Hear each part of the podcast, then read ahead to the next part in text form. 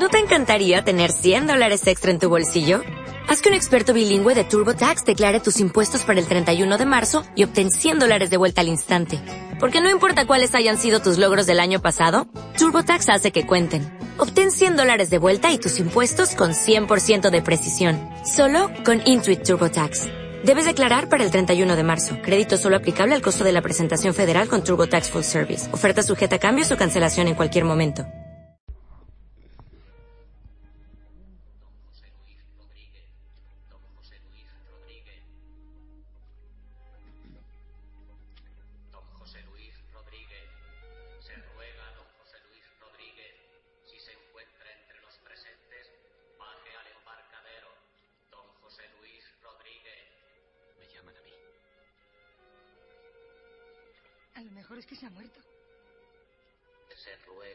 José Luis Rodríguez que si se encuentra entre los presentes tenga la bondad de bajar al embarcadero.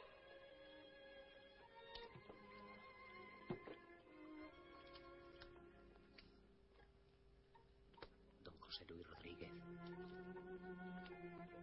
Don José Luis Rodríguez. Por favor, don José Luis Rodríguez. Ha muerto. ¿Qué? ¿Ha muerto? ¿Es usted don José Luis Rodríguez?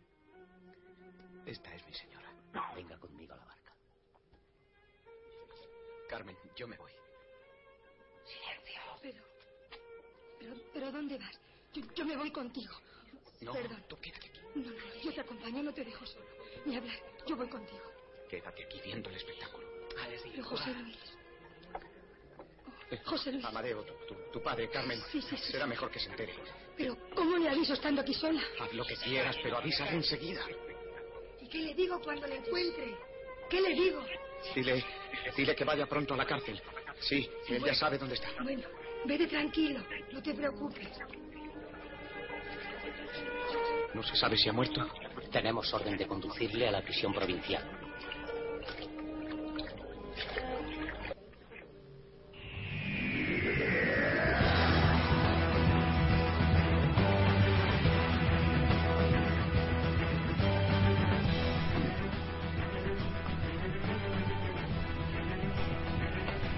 Hola, muy buenas y bienvenidos una semana más aquí a Sunset Boulevard. Ya sabéis que es el programa que grabamos en, para artegalia.com. Nos podéis escuchar y descargar en nuestra página y también en evox.com. Eh, la semana pasada faltamos porque, bueno, tuvimos eh, algunos algunos estábamos en cama y otros esta- estaban por ahí en, en festivales y todo eso, así que eh, cada uno en una, en una parte y en un, y en un momento. Eh, estamos como siempre, eh, David Antón, muy buenas. Muy buenas. Y ya no me acuerdo, este que es el programa 312. 12, creo. Creo el Sí. 12, ¿no? O el Vale. 13, si no el 12, el 13. Vamos, sí, por, por ahí estamos. Ahora luego lo comprobamos. ¿Qué tal la semana? Bien. ¿Has visto, has visto algo? He visto cosillas, sí, he visto Cosillas. cosillas. Al- Algo, algo me ha llegado, ¿no? Sí. ¿Con la antena puesta o sin...? En- con, con el con otro cable más moderno. La antena ya Ah, vale, vale, vale. ya no, ya no llega. La, Bueno. la fibra óptica, ¿no? Eso sí, sí, Sí, por- sí, por ahí, por ahí. Exacto. Eh, Gregorio Sánchez, muy buenas. ¿Cómo- Hola, buenas, ¿qué tal? ¿Cómo te dio todo? Bien, bien, ha sido un poquito una montaña rusa esta- estas dos semanas, pero bien, vamos. Hemos, hemos conseguido llegar son y salvo hasta aquí. ¿Estás mareado? Pues sí, un poquito. Yo también la semana pasada, ¿eh? Sí, te creas, pero, sí. pero, tuyo- pero tuyo la fiebre. Sí, bueno, cosas que pasan, pero bueno. Eh, eh, también estuviste de enviado especial en el Fantael. Efectivamente, allí estuvimos todo el fin de semana pasado disfrutando como un cochino en un lodazal Ujú. De todas la- las proyecciones, de una excelente eh, tertulia que tuvimos sábado por la mañana. Bueno, un excelente coloquio sábado por la mañana y unas excelentes tertulias viernes por la noche y sábado mediodía y sábado por la noche. Y bueno, y cómo no destacar la, la, la- la fantástica visita de, de Colin Arthur, que fue un auténtico gustazo y una maravilla de hombre. Bueno, imagino que ahora hablaremos un poquito más de ello. Sí, sí, sí. Sí, bueno, aunque no. A ver, que ahora que no nos escucha ni el director ni nada de eso de- del festival, eh, eso pues por lo menos podemos podemos comentar un poco el festival, podemos criticarlo, ¿no? ahora decimos lo que no, ¿Qué hay que decir? ¿Lo que nos gusta o lo que no nos gusta? lo que no nos gusta, ¿no? Decir, oh, qué mala organización, qué tal, todo eso, ¿no? Lo que, lo, que, lo que no nos gusta es que la sala se quedó pequeña. Si te das cuenta, se ha oído por ahí Sí, de fondo, Nah, son. Que son- unos fantasmas, los, son los ¿no? los demonios del Averno que quieren aquí Ahí, sí, sí. Bueno, eh, que que vienen del Valhalla a intentar aquí irrumpir en este estudio. Exacto, exacto. Bueno, pues eh, hoy con nosotros, bueno, yo no lo he dicho, yo soy Fernando Montano, como siempre. Hola, Fernando. Pero bueno, eh, como, como para empezar el programa, eh, ya que no lo pudimos hacer antes de lo que es el, el festival, el Fantaels, el, el comentar un poquito con su director lo que lo que se iba a proyectar, lo que íbamos a tener. Sí que dimos pinceladas, comentamos por aquí en los programas que, se iba a celebrar que, y todo eso. Y, y le he dicho a Fran, he dicho, mm, ¿quieres hablar con nosotros este fin de semana y así nos cuentas el post-festival? Todo lo que, cómo ha ido todo y todo eso, que se suele hacer menos que, que, en el, que en el previo. Sí, la verdad es que esto lo vamos a hacer al revés de otras veces. Claro, pero bueno. Y, y por eso le, lo tenemos al otro lado del hilo telefónico, como en los programas de verdad, estos que dicen, ahí cuando conecta Francino o Gabilondo y todo eso, dice, pues ahora en los próximos minutos tenemos a- al otro lado del hilo telefónico, Toma, que bien sale. ¿qué, eh? ¿Has visto? A Fran Mateu. Fran, muy buenas. Buenas noches, Fernando. Muy buenas. buenas noches, Gregorio David. Hola, Hola. buena- buenas noches. Bueno, ya que no, no se hizo antes, se comenta de jugada después, ¿no? Claro, siempre la- las mejores jugadas eh, de todo eso siem- siempre, suele ser más interesante a veces, ¿no? Que el propio partido en sí. Hombre, a nosotros la verdad es que Sí, nos- a, no- a nosotros nos gusta criticar a las espaldas, siempre a las espaldas, pero bueno, en este caso lo haremos a la cara. Claro, claro, claro. No, nos damos la vuelta y ya está. Un placer. Bueno, no nos ve, así que tampoco. Sí, no, me podéis hacer muecas y gestos raros con las manos, que no, no habrá represalias. Pues sí. Eh, bueno, pues Tercer tiempo mítico, ¿no, Gregorio? Uf, uf, ya acuérdate que yo no aguanté. O sea, en mi, mi cuerpo hubo un momento que dijo, flash, aquí me quedo, o sea, fundido, absolutamente fundido. Tiro de gozo. Do- dos, dos días de emociones y de brutal, la verdad es que fue, fue la, re- la releche. bueno, eso es lo que, eh, digamos, el, el famoso nombre de tercer tiempo se empezó a acuñar eh, por Gregorio, ¿no? Que lo empezó a decir también en, en la muestra de cortometrajes alicantinos, en, en las distintas, distintas reuniones que, que se han ido teni- teniendo, ¿no? Lo de lo mejor, lo- los Lo- terceros lo- tiempos, lo, ¿no? lo mejor de los festivales, me repetiré hasta la saciedad, y aunque me hayan cogido el término, se lo hayan apropiado vilmente algunos, que bueno, porque por desgracia son amigos, si no los rajaría vilmente. Pero como se los apropian los amigos, pero sí he de decir que yo siempre digo, diré que lo mejor de los festivales, los terceros tiempos.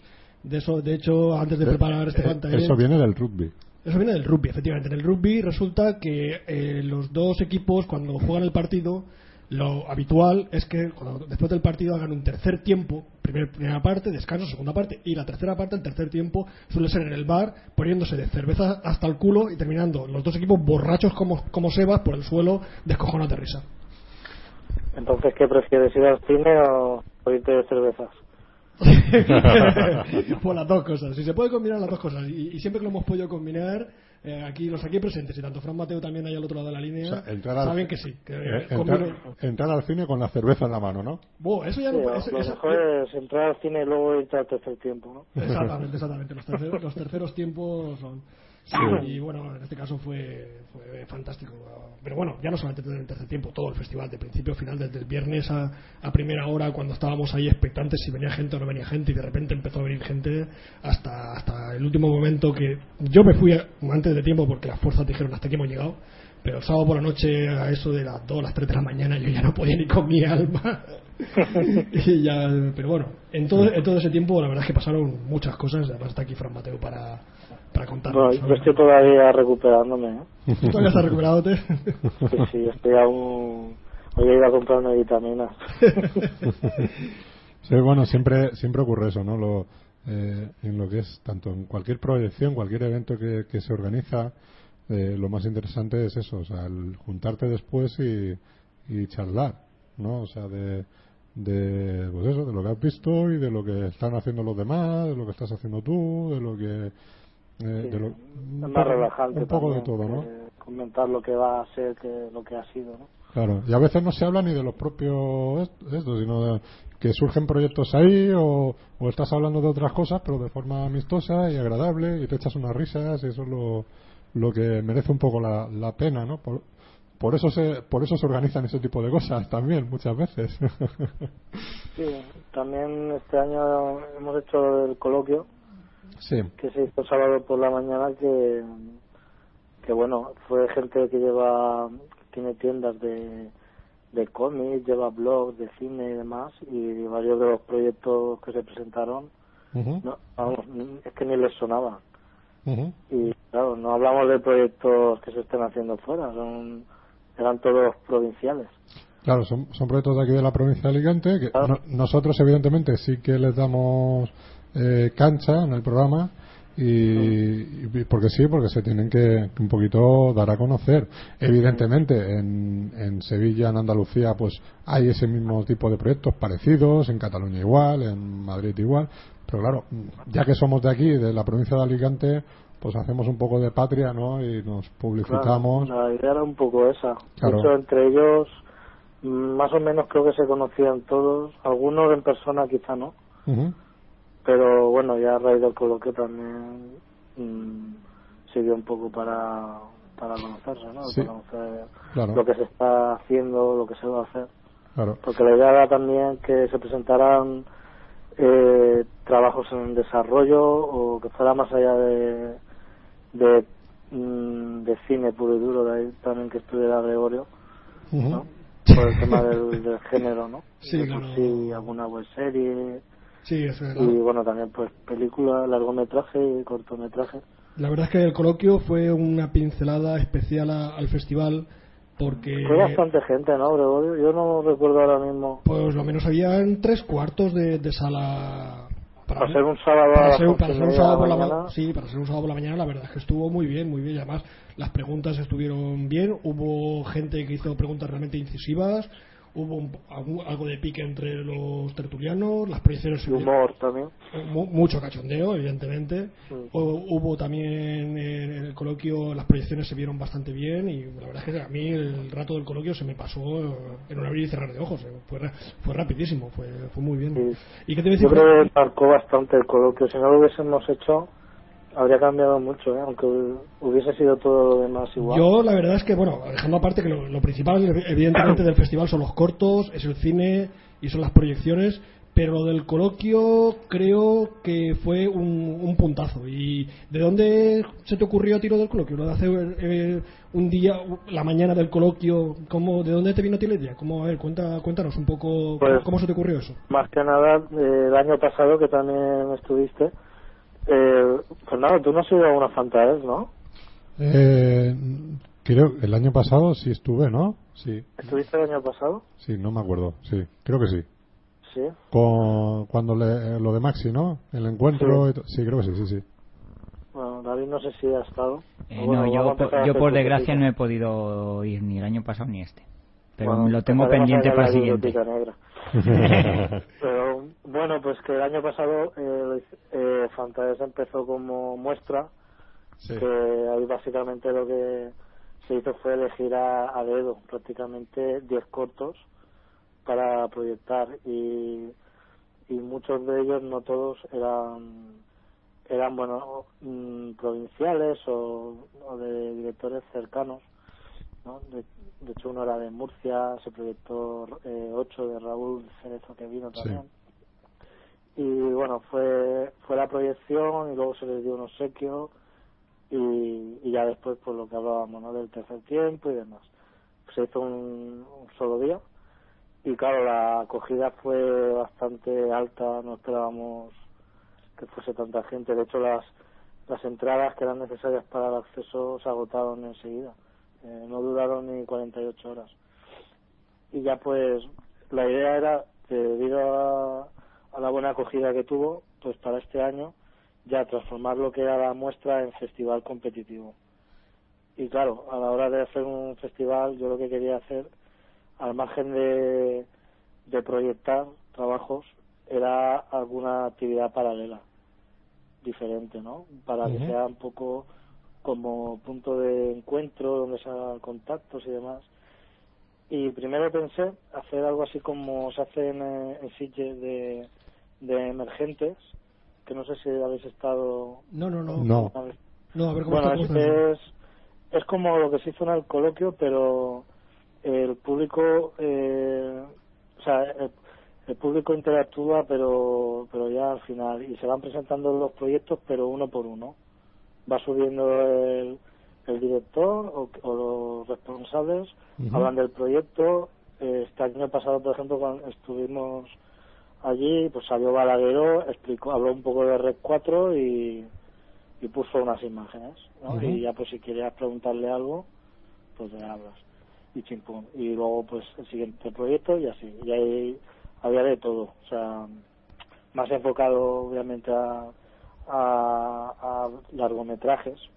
De hecho, eh, Ramiro de la Piedra presentó eh, Berenice en Sí. Emergentes de Sitges 2013. Sí, estuvo ahí David Esclapes y fue gente ahí a, a Sitges. Sí.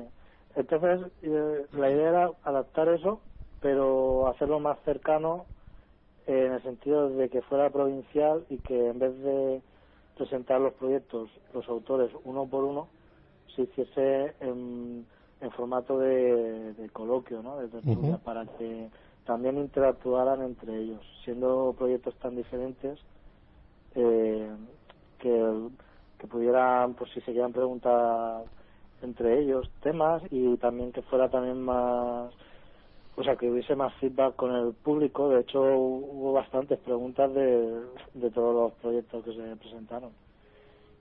Y la, la idea era, fue a raíz de ahí fue de, de adaptar eh, o sea de, de ver ese formato en Sitges y adaptarlo a a coloquio y hacerlo más cercano, no, no a nivel nacional como Sitges, sino provincial, porque también, que creo que ese objetivo se cumplió, era eh, reunir ¿no? a cine de la provincia que está que está haciendo cosas ahora mismo reunir y conocerse Claro, y, y- y la porque verdad. la- también sirvió para conocerse mucha gente Sí, quedó cercano, sobre todo no solamente por los que estábamos allí en el coloquio, sino incluso la gente del público también fue bastante cercano porque intervinieron y, y el moderador la verdad es que lo hizo bastante bien porque iba dando pie eh, a, a- intervenciones del público y entonces cuando el moderador tiene que intervenir poco y la verdad es que no intervino mucho es cuando el coloquio se nota que, que ha estado bien y que ha estado suelto y fluido vamos y yo desde ese punto de vista lo vi lo vi bastante bien tú que estabas del público pues a lo mejor tú tendrías otra visión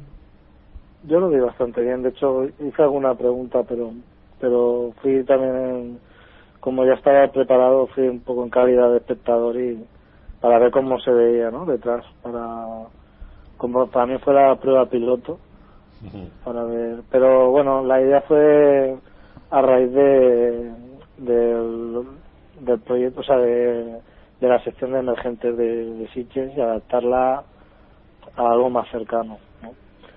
y que fuera eso, eh, proyectos en desarrollo. O sea, porque para proyectar cortometraje ya está, claro ya estaba la- el propio festival claro, ya el la selección, el, el proceso de selección y, y demás.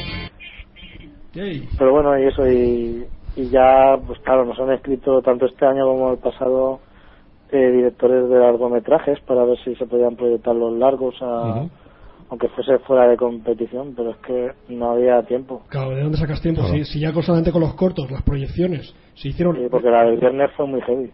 Oh, sí, no, y te digo que son, fueron largas, que no pesadas, eso ya, ya lo aviso, la, verdad, la selección estuvo muy bien, no se hicieron pesadas, pero sí largas, la verdad es que fue un- Ah. bastante rato de estar sentado viendo cortos y, fue bastante, 26 bastante, intenso. ¿Cuántos? 26. 26 que para coger 26 de 169 que o sea quedaron fuera un montón que me había encantado haber eh, proyectado pero es que no, es, es no había tiempo es Dices, complicado, claro. claro dices meto estos tres más pero es que ya estás metiéndote en una proyección de cuatro horas Eh, yo sé más o menos el criterio que sigue Fernando Montano a la hora de hacer su muestra, a la hora de seleccionar los cortos, Pero- Es decir, ninguno. Por eso No, me seleccionaste. No, no, He ahí la respuesta, Fran, he ahí la respuesta. no, mientras, no, mientras Fernando, que sí que tienes un criterio. Pero eh, vosotros, eh, Fran, el criterio, bueno, hay que decir, mm, comenta un poco quiénes erais el jurado y fue cosa del jurado la selección, fue tuya o qué criterio usasteis para seleccionar. El jurado estaba compuesto por una parte de mí mismo, de, de Paco Soto y de Miguel Herrero. Que son respectivamente, Eh. para, porque aquí hay gente que nos escucha que no es de la provincia, ¿quiénes son? ¿Quién es Paco Soto y quién es Miguel Herrero? Paco Soto es eh, el director del largometraje Operaciones Especiales que se va a estrenar ahora en abril. Ujú. Eh, ahora, ahora hablaremos de eso también. Mm, Hablaremos de eso. Y bueno, es, es, eh, un cineasta de Elche también. Y, y Miguel Herrero es el director del Festival Internacional de Cine de Sax. Sí. Que bueno, son, son compañeros, vosotros los conocéis. Sí, y de- bueno, de- están de- estado de jurado. De hecho, ya para los oyentes del, del Sunset, eh, ya estuvisteis los tres por aquí, hará cosa de, de un año o algo así, creo recordar. Sí, cuando, cuando, cuando- cuando sacaste el libro, Fran. Fue, Sí. eh, cuando, cuando tú sacaste tu libro de relatos, que acompañabas de DVD, estuvisteis por aquí, Exacto, cuando historia, cuando el, el libro de, de- de historia muerta, de historias muertas. de historia muerta. O sea, ahí estuvi- estuvisteis los tres, por eso que, que los oyentes veteranos eh, eh, saben de, qué, de quiénes estamos hablando. Bueno, Pues, y- y- el jurado éramos nosotros tres, al menos en esta primera edición. Y el proceso era, eh, los tres teníamos acceso a todos los cortos y cada uno evaluaba eh, cada corto del 1, bueno, del 0 al 10. ¿Vale? Y bueno, los cortos seleccionados eran los que había consenso, es decir, si tú tienes, mm, digamos, eh, de 169 cortos, has, has marcado con, de un 8 para arriba eh, 40 cortos, te digo, vale, eh, pero hay que elegir 25. Pues eliges 25. Sí. La, la otra persona del jurado elige otros 25. Y yo elijo otros 25. Pues los cortos que haya consenso entre los tres que entran a la selección. Ujú. No sé si me, me Sí, sí, o sea, sí, o sí, sea, sí. entonces buscabais un criterio de calidad principalmente. Sí, sí. Y claro, luego igual había alguno que, que se había en mayoría ante la duda, ¿sabes? Si, había un corto que uno de los tres prefería no poner no ponerlo, pero los otros dos habían dado una nota muy alta, pues también se, se tenía en cuenta. Pero vamos, la, la selección hecha ha sido consensuada por los tres. O sea, no ha habido ningún corto seleccionado que no que no le haya dado ninguno de los tres una calificación alta. Ujú. Y bueno, pues puntuaciones ha habido eh, Es, es complicado, ¿no? Porque, claro, es sí, es- muy laborioso porque no, era sola- no era solamente de ámbito nacional, sino que también había de, de otros países, ¿no? Si no, si no me sí, equivoco. han llegado, pues sí, han llegado cortos de...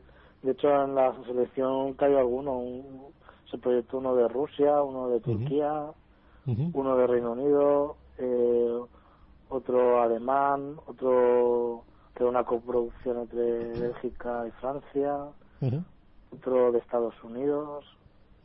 O sea, ha habido, Ha habido bastante. variedad. Y aparte variedad. hay otros países que no, no se han seleccionado al final, pero de Canadá también llegaron, de, de, de México, de, de Chile. Pero bueno, que, que claro, hemos recibido un montón y, y claro, hay muchos que se han quedado fuera que, que no se han podido proyectar que me habría gustado, pero hemos tenido que hacer un criterio de decir de lo mejor, ahora a ver qué cogemos. y eso es que cada vez te va o va a resultar más, más difícil porque evidentemente si el, el año pasado vale a dedo eso lo hemos hecho todos no decir pues oye vas tirando de lo que se va haciendo y por aquí o, o el que conoces y, y así em- y así, así arrancas pero este año, este año ya lo has abierto es una, una inscripción el, el siguiente año pues si este año tienes 169 a lo mejor el año que viene tienes 250 y te pueden ir subiendo o sea a lo que es a un festival como, que de promedio de 300 400 cortos que hay eh, que recibe ¿no? un, un festival ¿sabes? Ya, aunque sea dedicado como es en este caso, que lo de Fantaels no es porque patrocine Fanta, sino porque es de, Estamos en ello. de, fanta- de- de cine fantástico. Lo, lo- lo conseguiré, Fran, lo conseguiré. Ya Pues verás tú patrocina nos denuncia. ahí, ahí, ahí, ahí. Las dos cosas valen. Sí. Ah, Entonces, cada vez en ese sentido os va a resultar más complicado y os vais a pelear mucho más para seleccionar, pues, eso, 20, 25, 30 cortos. Pero bueno, eso, Claro. Eso No, también es posible, si tú plantas con un- una recepción de, imagínate, 500 cortos, sí. pues yo ahí igual lo que se, se hace en- yo entraría digamos en lo que es la calificación final y y, y que el jurado se divida el material sabes Ujú. porque si no Es materialmente imposible ver, Es que- ver 500 cortos. claro es que no puedes 500, eh, 500 grupos, un grupo de 4, 5, 6 personas, los que claro fuera, imagínate o, o uno solo. una media de 500 No se puede, no se puede, no hay tiempo. lo, cada persona del jurado que vea 100 y de esos 100 elija y luego se van haciendo filtros Sí, pero claro sea, eso tienes que hacerlo con un equipo de jugador que confíes mm. ¿sabes? Sí, pues para sí. que te garantice que va a hacer una selección Sí, una, de sele- calidad. una selección Y de que no calidad fuera honesta. ningún corto que, que hubiese valido la pena que se hubiese proyectado. Pues sí, madre mía, yo es que me lo imagino, yo que la muestra lo hago de a nivel de la provincia la- para promocionar de aquí y tú dices, me ma- este año pasado, 50 cortos. Y dices, madre mía, que... Qué cuesta arriba, ¿no? Cuando, Claro, cuando empezaste, ¿cuántos tenías? El, el principio, pues como tú, a dedo, o sea, 10 cortos. Diez jornadas. 10 cortos, o sea, de, los cortos que yo había visto en, en ese tiempo y todo eso, pues ir diciéndole a la gente, oye, mira, voy a hacer esto, ¿quieres proyectar tu corto? ¿Sabes? De, Venga, sí, claro. Pues así es como, así es como, como surgió. Y, poquito a poco fue cuando te empezaban a, a enviar eh, eh, si- sin yo, sin yo decirlo, te empezaban a mandar los, los cortos, ¿sabes? Y hasta que ya estos dos últimos años lo he hecho ya más abriendo una convocatoria para que De hecho está abierta ahora mismo, ¿no? ahora mismo está abierta exactamente hasta hasta mediados de abril para que para que la gente se apunte y, y presente los cortos. O sea, yo ya no voy a buscar a nadie, o sea, sino ya son los propios cortos que, que de la gente, los que quieren, los que tienen trabajos, Los recibes. lo va- los, los voy mandando y ya los voy viendo tranquilamente. Por eso hay a veces también, como el otro día, conversando con Javi, pues me dice, digo, mira, todavía no he visto tu corto, pero bueno, supongo que lo veré. claro, digo, digo, yo tengo dos meses que me veo todos los cortos que se hacen en la provincia, luego ya vamos más tranquilos. Porque tú, tú, Fernando, has adelantado la, la- la muestra y tú, Fran Mateu, también decidiste hacer la- el Fanta Elche en estas fechas por algo muy concreto. A ver, ¿cómo, el- ¿cuál es el motivo de, de adelantar, Fran? Bueno, yo eh, que Fantasía se haga en estas fechas es porque en el Che hay más eventos eh, cinematográficos. ¿no? Está, ahora mismo están abiertas también las bases de la muestra de cine mayor de Sí. que es en abril, Ujú. y luego en julio tenemos el Festival Internacional. Exacto. ¿vale? Sí. Y, y claro, yo lo, lo que no quería hacerlo era en verano para que no se juntara con, con ninguno de los dos eventos y también después de verano no lo veía tampoco buenas fechas porque se acerca la Navidad, empiezan los cursos, empie- no lo veía un momento de, de tener suficiente tiempo para, para prepararlo. Sí, es, Eh, hay- entonces ya decidimos empezarlo, o sea, hacerlo a principios de año. claro, hay que buscarle, hay que un buscar, marcado en plan, a lo largo del año en el que pues está, empiezas con el Fantael, sigue luego la Mostra Ujú. y luego está el, el Internacional. Igual más adelante, si todo, si el tiempo y el dinero y todo esto lo permite, Ujú. haríamos algún especial Halloween. Ah, mira. pero esto sería como como cerrar el ciclo anual sabes como es en, ya entrando ya casi en noviembre sí. Sería un spin-off del Fantaels, ¿no? Sería el terror. eso es lo que pasa es que esto es una idea no porque aunque dure un día, mm, prepararlo lleva tiempo. Si, si no me- Pero si no lo, lo llevamos a pensar Mm. para proyectar cortos que se hayan quedado fuera de, de competiciones Fantaes y hayan tenido una puntuación muy alta. Claro. Eh, Ya, ya se Para da- ya se- ya seguir moviendo los cortos, ¿sabes? Fran, eh, yo, yo no sé, eh, ¿hubo, ¿hubo en Elche algún festival, alguna muestra también de tema de, de cortos de gore, de terror y todo eso? ¿Se ha hecho alguna, alguna eh, ocasión? está eh, lo más cercano, a- aparte de Alicante, de, De Navidades Sangrientas. lo- Sí, es parecido a Lo más eso. cercano es lo de cine de Alcantarilla. Ah, vale. No sé si lo conocéis. Sí, sí, sí, sí, sí, sí. ¿vale? El organizador, eh, si no estoy equivocado, creo que es de Elche. Sí, eso, Pero eso, eso es lo lo que... organiza, no lo organiza en Elche, lo organiza pues, en, Sí, vale. Eh, Esa era la duda que yo tenía porque sí que recuerdo que había alguien de Elche que organizaba también de, pues como Manolito Motosierra, eh, un festival ya más dedicado a lo que es al, al gore. ¿Sabes? Y todo Pues, eso. probable que sea este. De hecho, el año pasado, eh, Cine de Alcantarilla y Fantaels cayeron el mismo día. Anda. Y no fue intencionado, porque luego estuvimos hablando el organizador de este festival y yo, y claro, mm, nosotros lo hicimos porque fue cuando teníamos eh, libre la sala, Sí. pero vamos, sin conocer fechas de- del otro día. Cine de Alcantarilla se hace la última semana de, de enero cada año, entonces yo ya solo tuve presente y ya.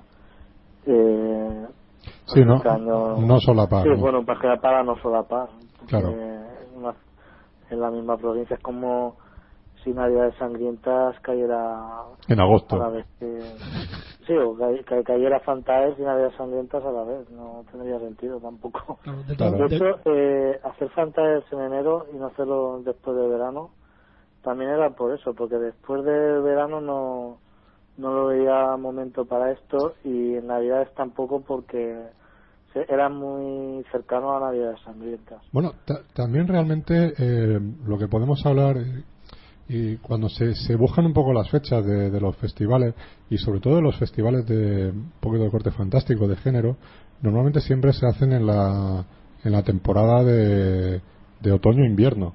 ¿Sabes? O sea, empezamos, digamos, con Sitges en octubre y a partir de ahí sí, pues vamos a tener, pues como ha estado Suspiria este año, eh, eh, está el Fantael, Navidades Sangrientas, tal, tal, tal. hay mm, mucho, muchos festivales dedicados a ese formato. Y luego a partir ya sí, de en, Godella el Catacumba también se Catacumbas, por eso, en- Navidades, es en Navidad también. Eh, cuando ya empieza a llegar lo que es eh, abril, mayo, junio, to- todas esas fechas, mm, son más festivales dedicados al, al humor, ¿sabes? O eh, a otros géneros. Entonces parece que es un poco que, que Vamos, vamos con las estaciones. sí, se- Claro, no, se, te se- to- se ve que en invierno te apetece más el terror y el verano el, calor y eso dice, no, una comedia que no me haga pensar mucho o algo de eso. No, de no todas maneras, yo aquí sí que quería hacer una puntualización para, que nos estés- para los que nos estén escuchando, que eh, Fantael no solamente es cine de terror o cine fantástico, hay cine de ciencia ficción y hay cine de fantasía, porque entre los cortos seleccionados, eh, ya, pero hay gente un poco El que- fantástico, digamos que lo engloba todo. Claro, Eso, exactamente, sí. ¿no? Pero también hubieron, se proyectaron cortos muy buenos, de bueno, alta, altísima calidad, de- tanto fa- tanto de fantasía como de ciencia ficción. O sea que aquí Mm. un poco es un poco diferenciar de los otros festivales de terror o, o, bueno, evidentemente de gore. Aunque aquí también en, en Fantaels hubo un, un, un corto de gore que a más de una le obligó a, a, a taparse los ojos. El, cor- corto dientes de otro, con, lo- con los- con cuyos compañeros pudimos hablar el domingo también y Mención eh, especial del jurado. mención especial del jurado, gente muy maja. desde Santander. Uno- unos chicos de Santander que, que vinieron los cuatro de Santander a pasar eh, el día con nosotros y la verdad es que gente fantástica que saludamos desde aquí. También hubi- hubieron otra gente, eh, vinieron los padre e hijo Joan Martín, que, de Badalona. que, estu- estuve ayer, por cierto. Bueno, dale saludos. Que estuvieron los dos eh, días y también eh, presentaron su, su corto Candy Hearts. Y bueno, ellos además tuvieron sorpresita, porque claro, estamos hablando, estamos hablando, pero todavía no hemos hablado de la gran estrella del festival, que quizás no deberíamos de, de tardar mucho en comentarlo. Comentamos ya, tiramos a saco. Bueno, a ver, Fran, cuéntanos, Colin Arthur, ¿qué tal? Pues ya viste cómo es, ¿no? Como persona. Yo ya he comentado al principio del programa que era cercano, era muy amable, fantástico. Se vio un poco abrumado el hombre también, porque no sé si se esperaba ese despliegue de gente encima de él. Incluso hubo más de uno que se pasaron to- to- todo el domingo rondándole alrededor para, sí, para ver si caía algo. Sí, no, pero él, él lo pasó bomba. Eh, se sintió muy a gusto. El tío es un- Tanto el tío- su el tío es un mujer, cachondo, ¿eh? Como, como él, eh, agradecidísimos con el trato recibido tanto por parte de, de la organización como del público. Sí, yo creo que nos portamos todos bastante bien con ellos. No, no- Sí, no los, ya, los bueno, agobiamos lo justito. Muy, muy cercanos los dos. No, digo que te decía yo que, Col- que Colin es, es un cachondo, el tío. Sí, Sí, yo lo que estuvimos haciendo fotos y firmándonos, la verdad es que el tío se portó genial. Y además eh, tuvieron un, Colin Arthur tuvo un pedazo de detalle que a mí me puso los pelos de punta con respecto al corto Candy Hearts. Que, a ver, cuéntanos, cuéntanos tú, cuéntanos tú, a ver qué pasó. Pues Candy Head es un cortometraje hecho en stop motion. Es una historia bastante oscura. Eh, está hecho, bueno, es en blanco y negro y, y bueno, el trabajo es una, tiene una duración de 15 minutos y bueno, por eh, ahora mismo pues llevo un, tengo una, un trato directo con los responsables de, del cortometraje y para hacerlo han tardado tres años en hacer el corto en stop motion de manera parcial, no a jornada intensiva, pero claro, es un trabajón lo que han hecho. Tú, eh, Gregorio, ya lo viste. Sí, sí, un- Y- un fantástico el corto. Lleva, bueno, de hecho, estuvo compitiendo en Sitges, o sea, no, o sea, estuvo en competición y, y al margen de, de estar compitiendo en Sitges ha estado en Gijón y va para, para Málaga también, al margen de otros tantos festivales que, que ha sido, o sea, donde ha estado proyectado en- a nivel nacional y luego pues fuera de España también ha tenido varios premios, o sea que ellos están ¿Y qué, y qué le- encantadísimos. Y bueno, eh? Colin Arthur vio el corto, vio, vio ese corto, igual que vio el resto de trabajo que se pusieron el sábado, que fue cuando estuvo. Y también dio la casualidad que era el único corto de animación de, de esa jornada. Y cuando salió a recibir el, el premio honorífico, hizo una mención a, a los autores del corto, a Joan Martín Jiménez y Joan Martín Alarcón, su padre, que estaban en el público y que ya habían bajado a recoger una otra la mención especial que se les dio. Y les dijo que, bueno, Ray Harryhausen, que falleció el año pasado, eh, se ha hecho una fundación de él Sí. y que estaban buscando a gente como ellos, que trabajaban en stop motion, que eran mucho del estilo de, de Ray, ¿no? Y que nada, que se pusieran en contacto con la fundación y que les dijeran que, que iban de parte de Colin Arthur y tal, y claro, aquello se, vamos, me destrozaba las piernas. fue, un, fue un- momentazo. Sí, la verdad es Y que... eso pues delante del público, ¿no? Asistente. No, en que, no, que- no lo soltó en privado, lo soltó allí a, a bocajarro. O sea. Sí, sí, de- de- claro, es que fue una oportunidad genial porque siempre esperas en los festivales que tu trabajo lo vea alguien que te pueda ayudar para algo, ¿no? Sí. Y porque lo típico es, pues no sé, que lo esté viendo, o sea, que tu cortometraje lo esté viendo un productor y se te acerque y te diga, me ha encantado tu corto, escribe un largometraje que te lo voy a producir, ¿sabes? es el ideal, Eso ¿verdad? es el, estereotipo. Eso es lo que no ocurre. cumple.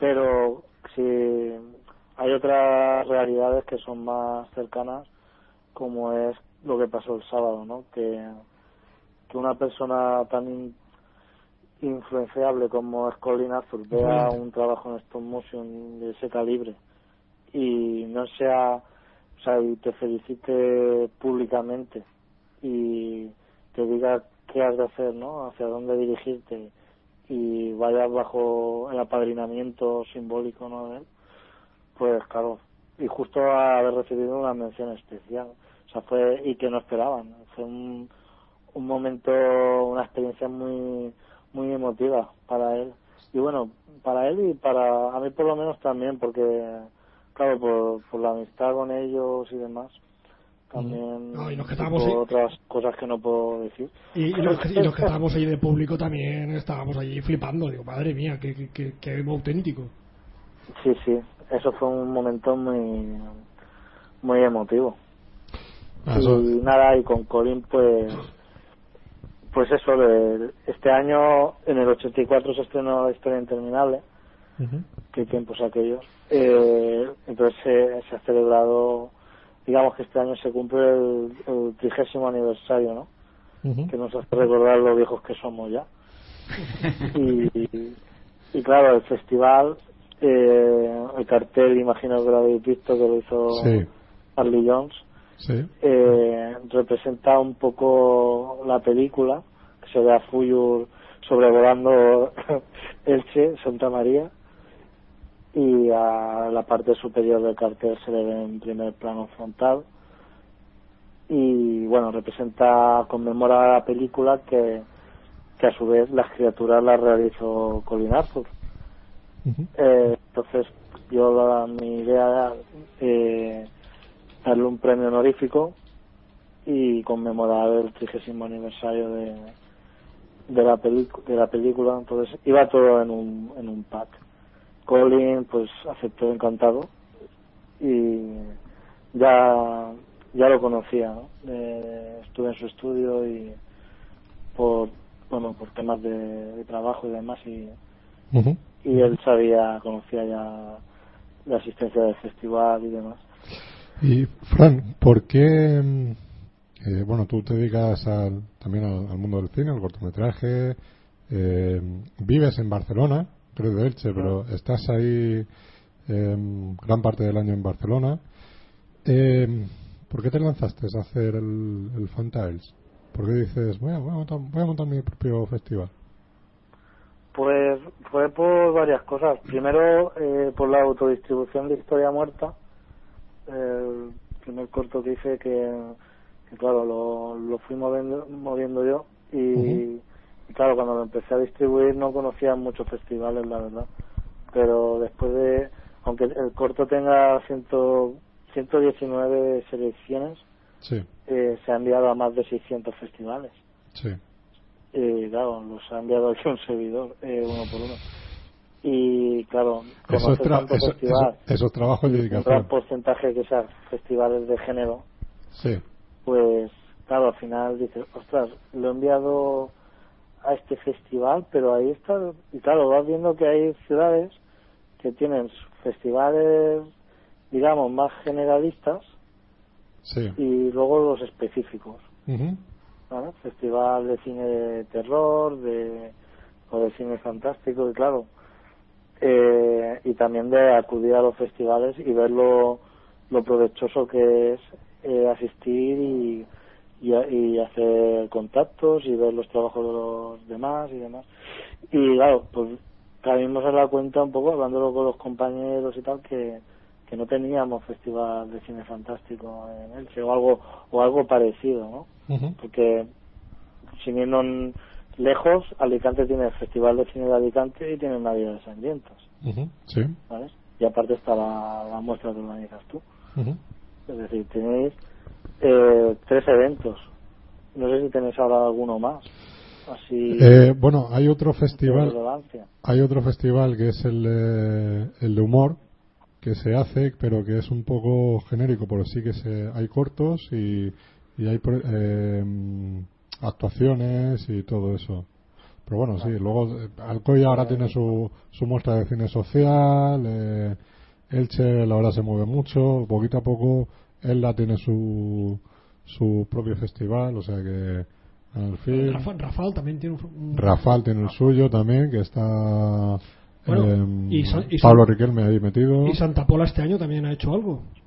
Sí, Santa Pola también. Sí, o sea, se están sumando los, los, los pueblecitos, las localidades, todo eso, se, está, se están Es sumando. una y- forma de equilibrar, como hay otros que están desapareciendo. Claro, es verdad, o sea, sí que no queda otra, porque este año pasado Sax no, no eh, Miguel no pudo hacer el Sí. festival, porque no había presupuesto. O sea que, Exacto. o sea, Eh, que, a ver que, si lo puedo hacer este año. que por lo menos en ese sentido. Pues bueno, fue un poco por, por ver la, el vacío que había en Elche, de, aunque fuese una muestra de un día o algo similar, de lo que era género fantástico, como decía Gregorio, que no fuera tampoco específico de terror. O sea, que fuera para mostrar trabajos que. O sea, para, conta- para ver historias contadas que, que supongan un, un contexto que salga más allá de la, de la realidad cinematográfica, ¿no? Como la conocemos. Eh, entonces, fue un poco a raíz de eso, de ver que no, efectivamente, pues no teníamos, en el que tenemos los otros eventos que hay, pero, pero de, de fantástico no. Y luego, pues también el doble filo que tiene es para lo que para lo que ha servido este año. O sea, para decir, eh, vamos a justificarlo de alguna manera de celebrar un evento en la ciudad donde podamos reunirnos, ¿sabes?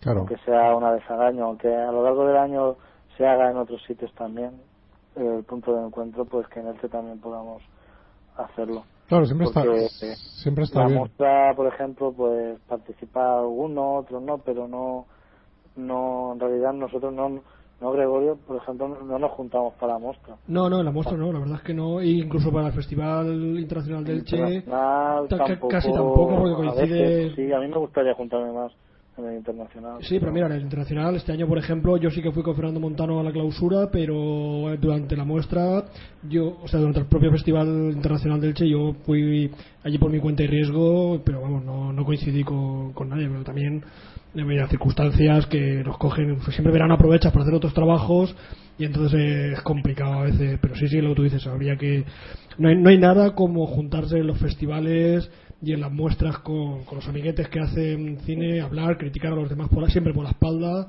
y bueno. Claro, si es que lo podemos llamar festival, muestra, da igual cómo, cómo lo llames. El caso es eh, organizar un evento donde veas trabajos, donde veas cosas que se están haciendo Claro, y, actualmente. y preguntarle a tu compañero, oye, eh, a ver, el, el corto este que tenía una columna en medio, ¿cómo, cómo hiciste lo de ponerle una columna en medio al corto? Y entonces, Claro, y es, entonces- es eso, es, es ver trabajos. El compañero con que está al la lado te lo explica. Conocer proyectos. Eh, conocer gente que está haciendo proyectos que no que ni conocías a esa persona ni el proyecto. Mm. Y entonces es un poco para justificar Bueno, el, re- el reunirse. Y a veces, a veces no hace falta, el a veces no hace falta ni que haya ni proyecciones ni nada, sino simplemente organizar el evento de Claro, vamos a juntarnos. Claro, Sin proyecciones, directamente a la cerveza. Nos vamos a charlar y ya está. venga. Sí, yo, yo he hecho un corto, me parece de puta madre. Vamos a tomarnos algo. Pues bueno, pues surgió de todo eso, en realidad. a ver, a ver, Pues Juan, si, si dura. Eh, coméntanos un poco, vamos a, a homenajear un poco a los que ganaron a los, los tres premios y a dos menciones. A ver, coméntanos. ¿qué, mm, cuál- ¿Cuáles fueron los premios y qué, qué cortos eh, fueron los que ganaron? Pues el premio, lo, igual que el año pasado, los hizo Jesús, Jesús Díaz, eh, eh, Sí. director artístico. eh, Me suena también. te suena, ¿no? Sí, Eh, sí, el sí. premio se llama, de este año se, se han llamado Yurak Daeva. Toma, no, que no podéis- no podéis ponerle-.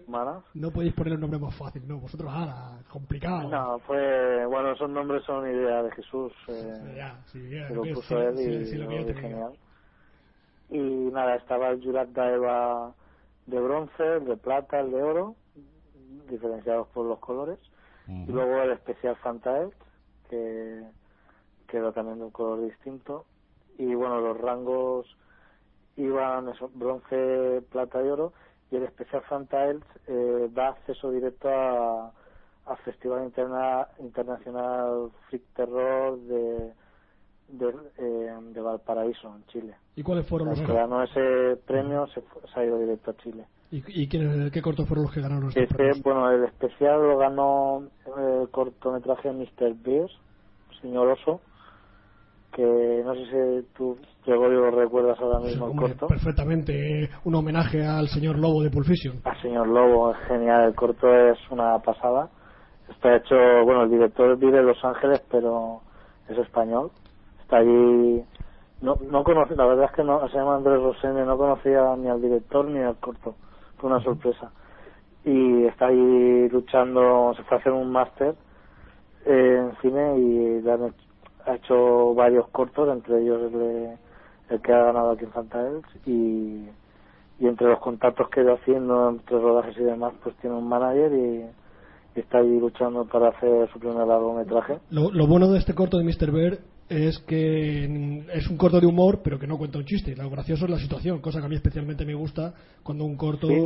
eh, la gracia está en la situación y no dándole chiste. Y no, a ver, cuéntanos, cuéntanos vosotros El premios. cortometraje, eh, bueno, como es de un, una- un hombre que, que empieza, bueno, hay un arco de evolución del personaje bastante claro de calzonazos a, a- en, la- en el inicio del corto con, con la mujer. No sé si recuerdas cuando Sí, van sí, en el sí, coche que, que ella quisquillosan todo De hecho, y una avería con el con el coche y paran en bueno no sé dónde están si están en Los Ángeles o, o dónde están y ven un un garaje no ¿Era? una Sí, un garaje bueno, un como un un ta- taller, es, un es un ta- es un taller y entran al taller y, y se encuentran un- el pastel, la, la sorpresa. Sí, es que lo- en el taller pues hay un, un par de chavales que, que se han cargado a dos personas y estaban esperando a Mr. Bear, que era un hombre especializado en deshacerse de, de cadáveres y lo confunden con él. Pues sí, se metido en todo ese tinglado y, y bueno, tiene mucho humor negro y los los fieles de Tarantino pues verán el guiño del señor oso con el señor lobo de, de Pulp Fiction del hecho de solucionar un problema relacionado con un cadáver. A ver, y los- los- muy- es muy original. Eh, no sé, Gregorio, ¿me lo comentaste tú de un revés que podía haber tenido el guion al final? no, no recuerdo ahora mismo un revés. ¿No? No, no sé, no sé si te comenté. Un giro final Tanto que con, hablamos. con la pali- Bueno, da igual, no lo comentaré No, por no, si, no sería yo a lo mejor. si lo ven los oyentes. No, no, no, por eso te digo que no, tampoco comentes mucho Sí, para que sí, la gente te- tenga la oportunidad de verlo y así no, nos da tiempo a comentar los otros premios. A ver, ¿Y qué más? Los Lo- otros. los- Pues, los luego otros el- ese fue el especial Santa. Luego el Jurat Daeva de bronce lo llevó, se lo llevó, si no recuerdo mal, que, Sangre de Unicornio, que es un, que es un es corto de un- animación. corto de animación de los que hicieron eh, Bill Boy, que ganaron el Goya. Creo que fue el Goya en 2000, no fue 2012. Ujú. que, que bueno, el cortometraje salen una especie de, de osos amorosos o algo así. Son unos que bueno, esta Gregorio, a ti no me dijiste que no mucho. A mí no me gustó mucho. Yo lo vi, le- hombre, vamos a ver, por- porque a mí ese tipo de, de- de- ese estilo no me, no me hace mucha gracia. El corto tenía su, su gracia, recuerdo, la gente se rió, pero a mí, a mí especialmente no me, no me, no me gustó tanto. El estilo me recordó, si alguien conoce los Happy Tree Friends, la serie de los Happy Tree Friends, me recuerda un poco a ese estilo, van un poco en ese plan. No es exactamente, pero bueno, es un poco. Pero bueno, oye, si, si el jurado lo votó es porque le vería su, su interés y bueno, aquí, desde aquí lo respetamos. Corto está teniendo un recorrido espectacular, tiene un Melies de plata, ganado además. Y bueno, los, eh, los creadores de hecho no, no pudieron asistir, pero nos enviaron un vídeo que están, eh, están aquí en Barcelona, están preparando ya su primer largo en ese mismo estilo también. Y el corto, bueno, es, toca también en su fantasía y es de, de las criaturas estas que son una especie de, de ositos que se alimentan de, de la sangre de, de los unicornios, ¿no? Sí, y se dedican a y crear, en ese contexto de la historia, pues el unicornio es un, una, una criatura en proceso de extinción. Y bueno, está, yo lo vi bastante bien, ¿no? Original y, y tenía un punto de humor ya más bien en el, en el fondo que en el fondo y en la forma Sí, quizás. muy, muy- muy socarrón. A ver, el siguiente Sí, muy El, de- el, de- el- el de plata, ¿cuál fue? El de plata fue para Subterráneo, que, que este corto, bueno, es más thriller quizá, pero la verdad es que es una historia que mm, maneja muy bien, en mi opinión, el tema de, del ritmo, de mantener también en tensión al espectador hasta el final. Y bueno, el director es Miguel Ángel Carmona. Y la verdad es que el corto, bueno, yo, eh, bueno, el- tanto el jurado como yo nos, nos gustó a los tres. Estábamos entre, entre Sangre de Unicornio y, y Subterráneo, entre a cuál de los dos darle el premio, porque entre, entre bronce y plata, porque nos parecieron los dos muy buenos. Y luego el de oro se lo llevó prólogo, que por un fallo técnico no se vieron los subtítulos. Y la, y la gente lo, lo tuvo que ver en inglés sin subtítulos. A pelo. Sí. que aprendan. Sí, eso fue un- uno de los problemas. Que luego tú lo has visto después Bueno, subtitulado, ¿verdad? Sí, sí, luego lo, lo conseguí ver subtitulado y la verdad es que, hombre, más o menos sí que lo entendí porque yo, bueno, yo estoy muy acostumbrado a ver cosas en inglés y más o menos lo cogí, pero bueno, todavía hubieron detalles que se me escaparon y lo terminé de ver y la verdad es que sí, me- merecido premio de oro, pues la verdad es que está muy bien, el corto, la historia Tiene, está... tiene un guion impresionante. Y el desarrollo, el, desarrollo está, el desarrollo está muy bien, incluso aunque sea toda una voz en off, no cansa. Consiguen no cansar. Este que está contando la voz en off la historia, pero no cansa. Es una especie de. También tiene un puntito de documental que está ficcionado, que está. está, muy- la verdad es que. muy- documental, ¿no? Sí, muy recomendable, muy recomendable. Sí, está, lo que es el, el género fantástico en el corto está un poco cogido con pinzas, bueno, con, con clips. Sí, con, con, con clips en este Pero- caso. Porque nos pero la verdad es que es un poco explica un poco la el- la, el la causa efecto no de las cosas de cómo lo- una decisión de segundos puede alterar el, el curso de la historia no Efectivamente. y claro mezcla lo que es la invención de del clip de lo que es el, el objeto del clip Con- de cómo lo enlaza con Con un desarrollo económico un tanto, la- un tanto particular. con la segunda guerra mundial es brutal es es una maravilla. De hecho, tiene un el director eh, Lucas Figueroa, ese, o sea, es el autor del cortometraje más premiado de- que nunca se olvidan. Sí, el, el corto más premiado de, de- Más de- de la historia. pues, luego lo ha hecho después y. Bueno, y, y, y ahora ha hecho la película de... Viral. Viral, eso es. Sí. El que todavía no... Yo no, no la- Todavía no la he podido ver. Por, por aquí por Alicante tampoco es que haya ha llegado. Tiene un circuito de distribución muy muy reducido y habrá que esperar a, a, a, a lo que es el lanzamiento de DVD y todo eso. Sí. Y luego las dos menciones aparte especiales de jurado pues fueron una para Candy Head, el, el cortometraje de stop motion que hemos comentado antes, ¿Sí? que fue al que hizo mención Colin Arthur, y el otro pues para Dientes de Otro, que fue el de los chicos que vinieron de Santander, que fue, un- fue el corto inaugural de, de Y es un, Y el el más gore. especialmente bizarro, Sí, el más gore de toda la. Sí, de todo- lo más- el y más gore, el más gore y el humor más bruto de toda la, de todo el festival, sí. O sea, fue el corto, uno de los cortos con menos presupuesto.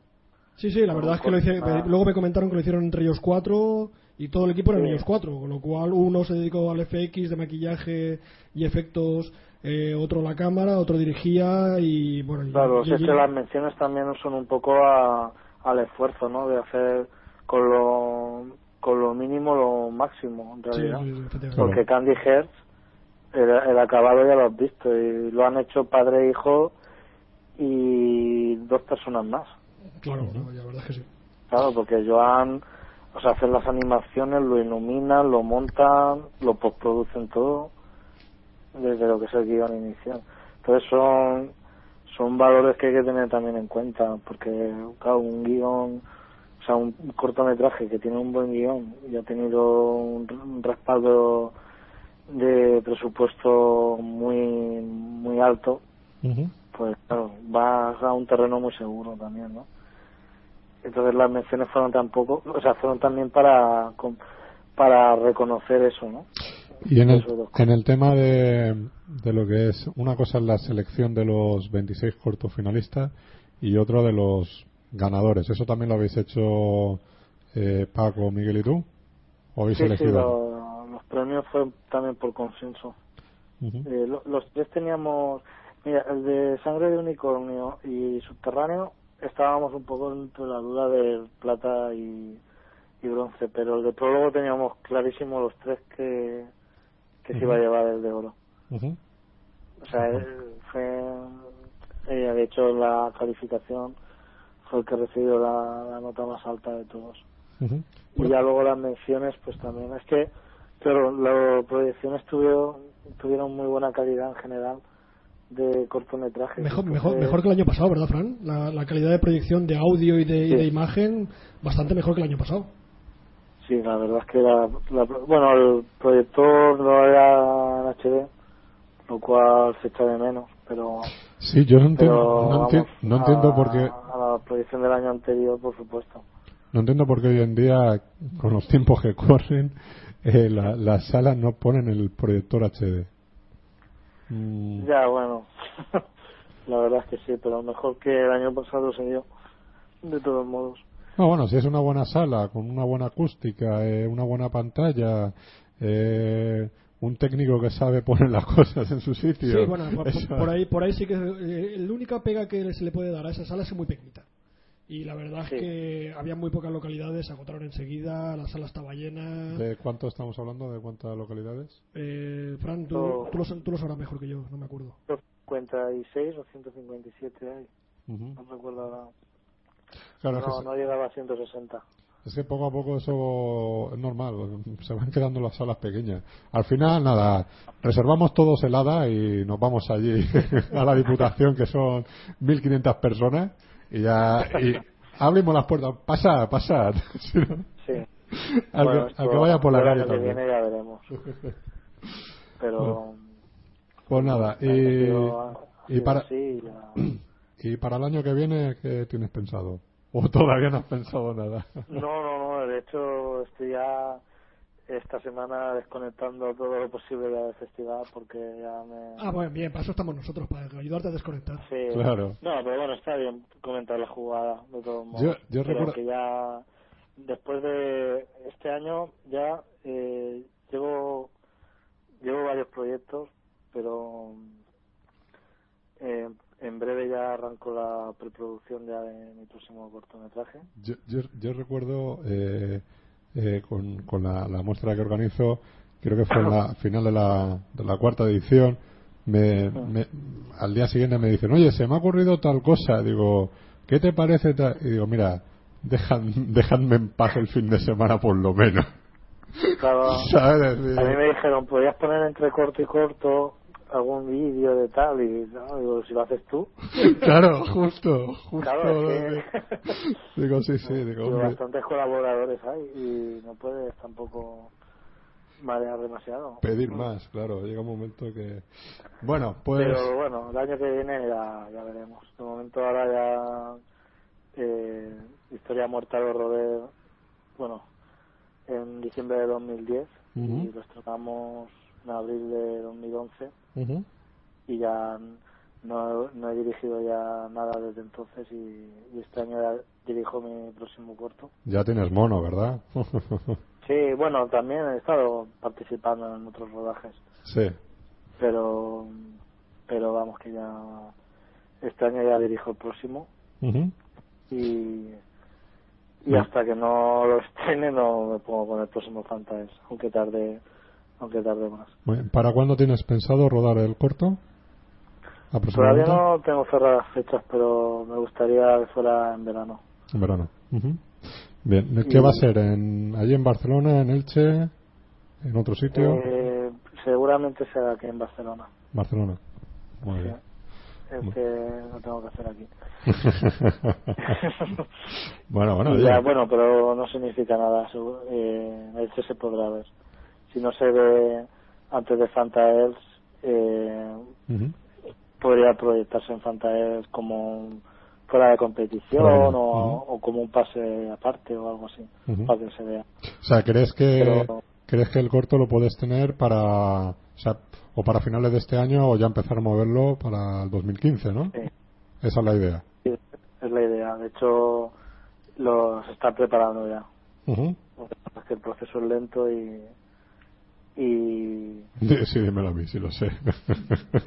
Sí, que lo sé, lo es sé. que este corto lleva una parte de animación.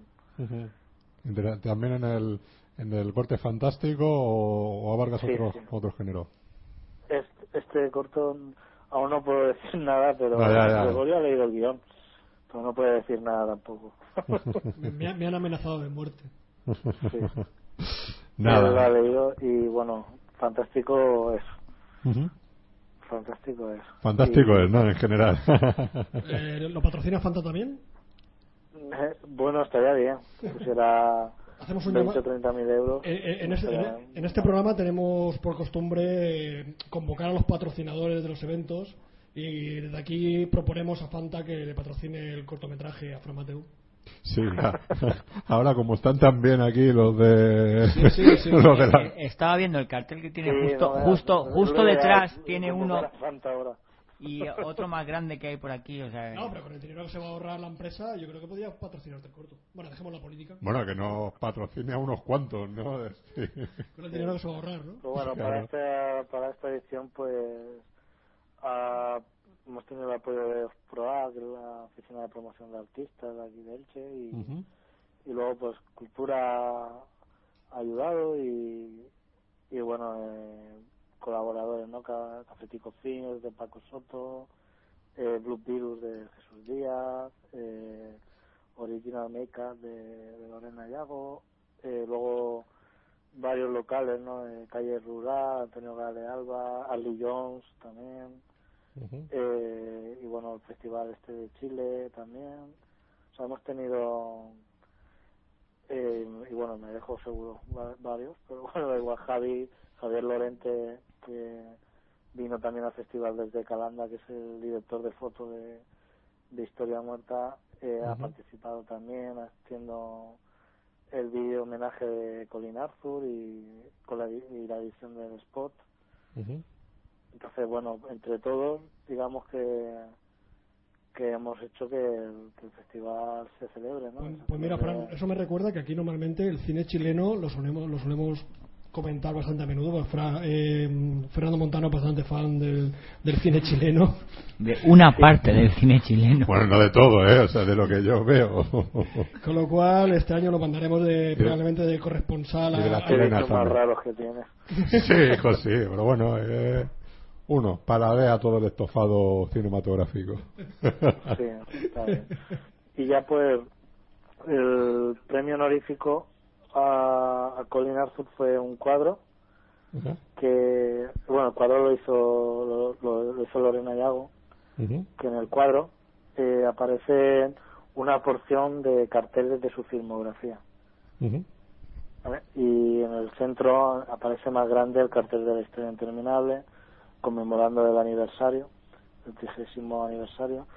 Se ve el cartel de la parte inferior, eh, logo del festival, de la Dama de Elche, eh, con los laureles y había una y aparece una placa que pone premio honorífico a Colin Arthur, Fantaels 2014 y el detalle que bueno que comenté en el en el festival fue que el año pasado estuve bueno le hice una visita a Colin a su, estudio y bueno me estuvo enseñando pues material que tiene y, y bueno él empieza a hablarte de cine y, y, y, claro te empieza a contar anécdotas trabajando con Kubrick o con, o con cualquier director con los que ha trabajado no porque tiene una filmografía muy extensa.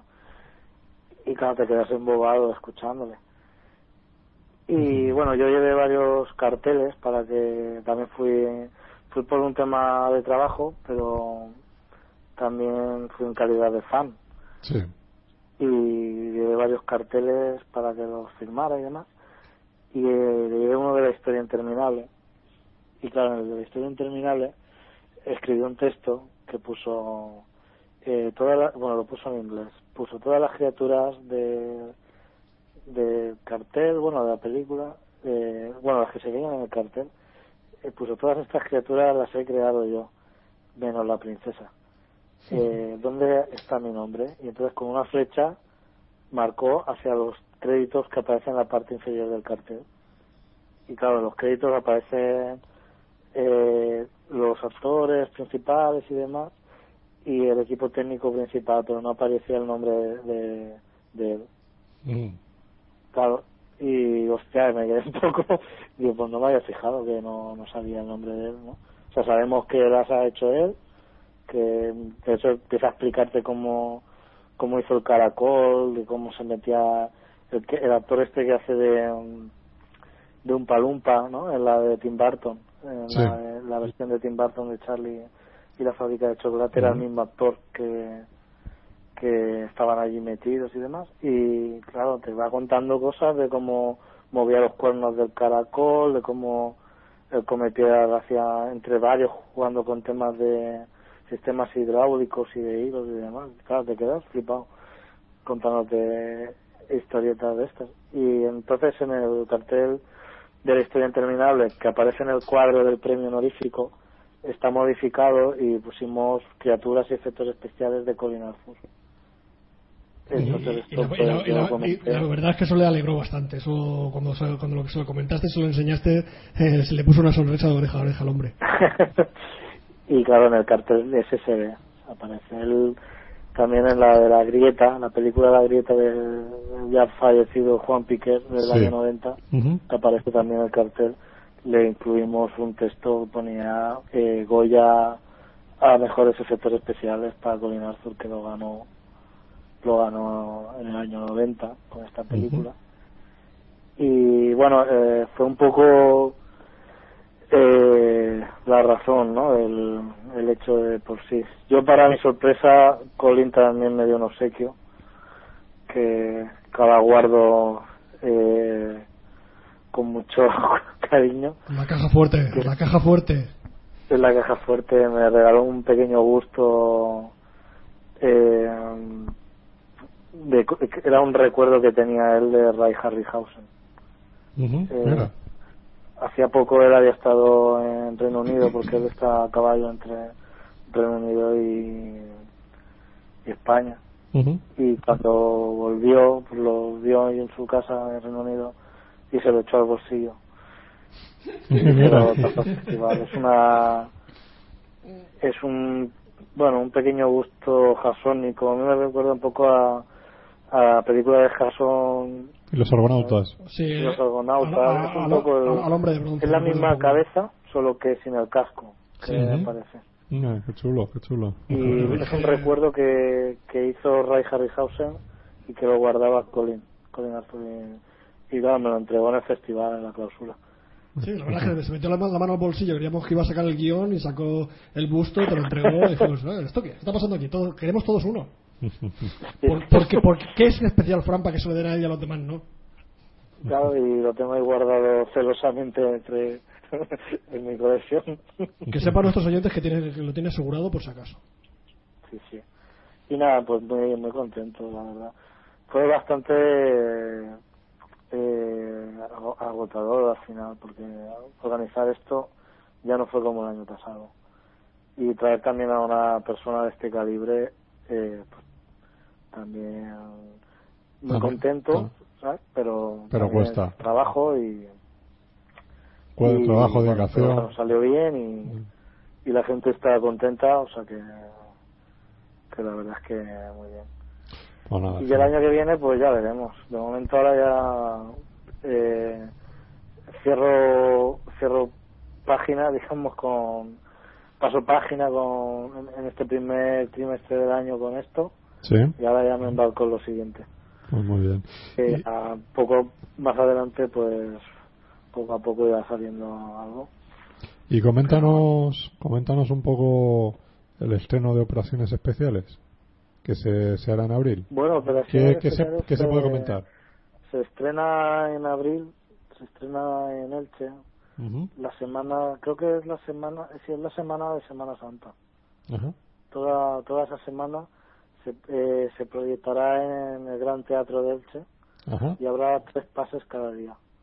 Las entradas se pueden adquirir eh, online desde desde la desde operacionesespeciales.com y bueno al terminar las proyecciones a los espectadores se les dará una encuesta para que opinen encuesta anónima Entonces digamos que va a ser una en calidad un poco de, Sí, pase de 3. proyecciones iniciales en el, en el lugar donde se ha rodado la gran cantidad de material de la película antes de arrancar después ya pues su recorrido pues a nivel nacional, internacional en festivales y demás. Pero vamos, se pueden comprar ya las entradas en desde operaciones especiales con ese Exacto. eh, punto com. Muy bien. Y, y nada, yo creo que va, la gente va a disfrutar, pues muy divertida.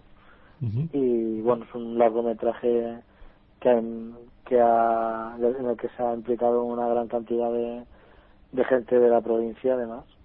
Sí, de que- actores, de gente delante y detrás, de, y en fin, de un gran publicidad que le, que le habéis estado Mm. haciendo, que se lo habéis haciendo, ¿no? Inclusive Pues de- ya por fin se de- estrena ya durante un rodaje que ha tenido más de un año.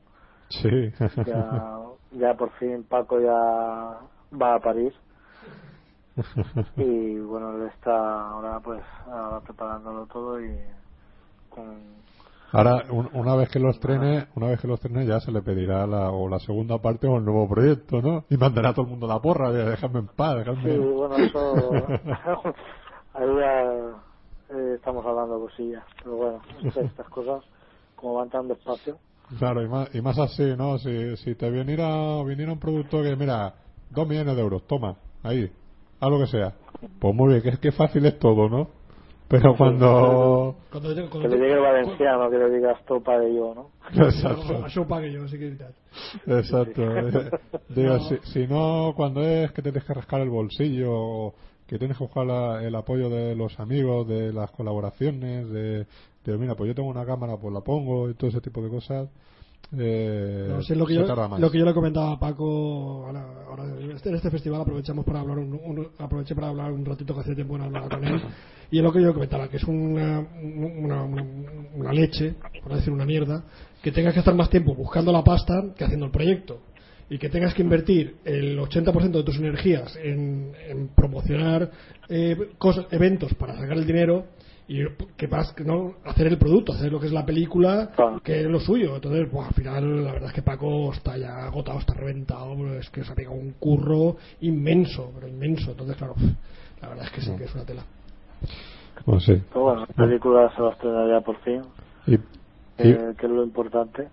Y proyectos en los que hayas colaborado, aparte de operaciones, que, que ya Pues están por encima de ahora, eh, bueno, lo último, este año he estado, bueno, eh, desde, desde después del verano, bueno, en verano, pero bueno, fue solamente un día, ayudé a Gregorio con, con, con tu videobook, ¿no? Este de- Digo, a ver si lo dice. Bueno, es que no sé, como cada uno lo llama de una manera. sí un, un, un vídeo promocional un trailer promocional yo no sé sí, es, lo, el- es lo bueno, es lo bueno de eso que hicimos que no tiene nombre Sí, con el, con el- bueno, es, es un, en realidad es un spot. Sí, sí, Sí, ¿no? ya, a mí me gusta llamarlo vídeo promocional ¿no? porque al fin y al cabo era para promocionar el Sí, film. o Publi, como- repor- publi reportaje, ¿no? Pu- sí, publichorrada. o- sí, lo que sea. no pero no pasamos eso, bien. eso que has hecho. Sí. Sí. De hecho, mira, los Pero bueno, esto se hizo en agosto, creo que en, en rodaje es lo último que he estado, pero es que, des- bueno, después he estado eh, enfrascado con la escritura del guion eh, próximo corto y, y eso me ha llevado hasta hasta finales del año pasado Ujú. y ya después cuando terminé eso enseguida empezó Fan Tales, lo que es la preparación del evento y, y he ido un poco a la par con eso y nada y en producción ahora pues voy voy a participar en, en algún corto pero en calidad de producción y y bueno a ver si Echando una mano, vamos. sí, No. bueno en- sí sobre todo también en temas de distribución y todo esto y escribiendo, escribiendo también sin parar. Pero bueno, ya y ya nada, pero bueno, va saliendo cosas y eventos especiales como estos que hemos tenido este fin de semana, que, que bueno, que hace también que valga la pena, ¿no? Dedicar tanto esfuerzo. Pues sí. Pero bueno, traer a Colin Arthur ha sido toda una experiencia. Pues- Traerlo a, ahí a Elche. Pero bueno, ya el año que viene a ver qué tal que darse puerta a la ciudad para, para ver lo que ofrecemos, ¿no? Ah, sí, seguro que sale bien porque ahí en Elche hay una buena acogida de lo que es el aficionado, de los espectadores y todo eso para ir a, a los propios eventos que se organizan en la, en la ciudad. De Sí, la verdad, la verdad es que sí, la verdad es que la gente de Elche sí que se mueve, sí que se acerca, participa y bueno, hay que estar agradecido que, que la gente fuera, que llenara eh, la sala los dos días, que en el coloquio hubiera también bastante, bastante gente, se interesaron por los alrededores y bueno, No, eh, bueno, y comentando también el el, el videobook este que has hecho videobook, el, el vídeo promocional. el vídeo promocional eso eh, ahí que, que se rodó este verano fíjate contaste joder, estaba Fran Mateo estaba Paco Soto Sí, la, verdad, la verdad es que tiene, tiene- un, ele- un elenco brutal, porque estaba Irene, Marcelo, estaba aquí presente David Antón, estaba Pierre Vives, estaba María Rodríguez, Ruiz. María Ruiz. Ruiz, perdón, Ruiz. María Ruiz, perdón, María. Eh, estaba Fernando Montano, Paco Soto, Pablo Cerón, Jesús Díaz, Lorena Yago, bueno, bueno, Fran Mateo, yo mismo. Que haber aprovechado y haber regalado un corto. Sí, Claro, la, algo- la verdad es que luego No, re- me supo mal porque digo, madre mía, con todo esto, está, esto matar, eh, matar mosquitos a cañonazos, pero yo, bueno. yo, yo re- recuerdo un momento que estábamos eh, Paco, tú, Fran, yo y, y Gregorio estábamos en la cocina y, y estábamos comentando de algo que dice no es que esto hay que hacerlo de otra forma porque si no no se puede y, de- y dándole dándole idea llega un momento que, que dijiste Gregorio digo, bueno no me hago bien más que ya pa-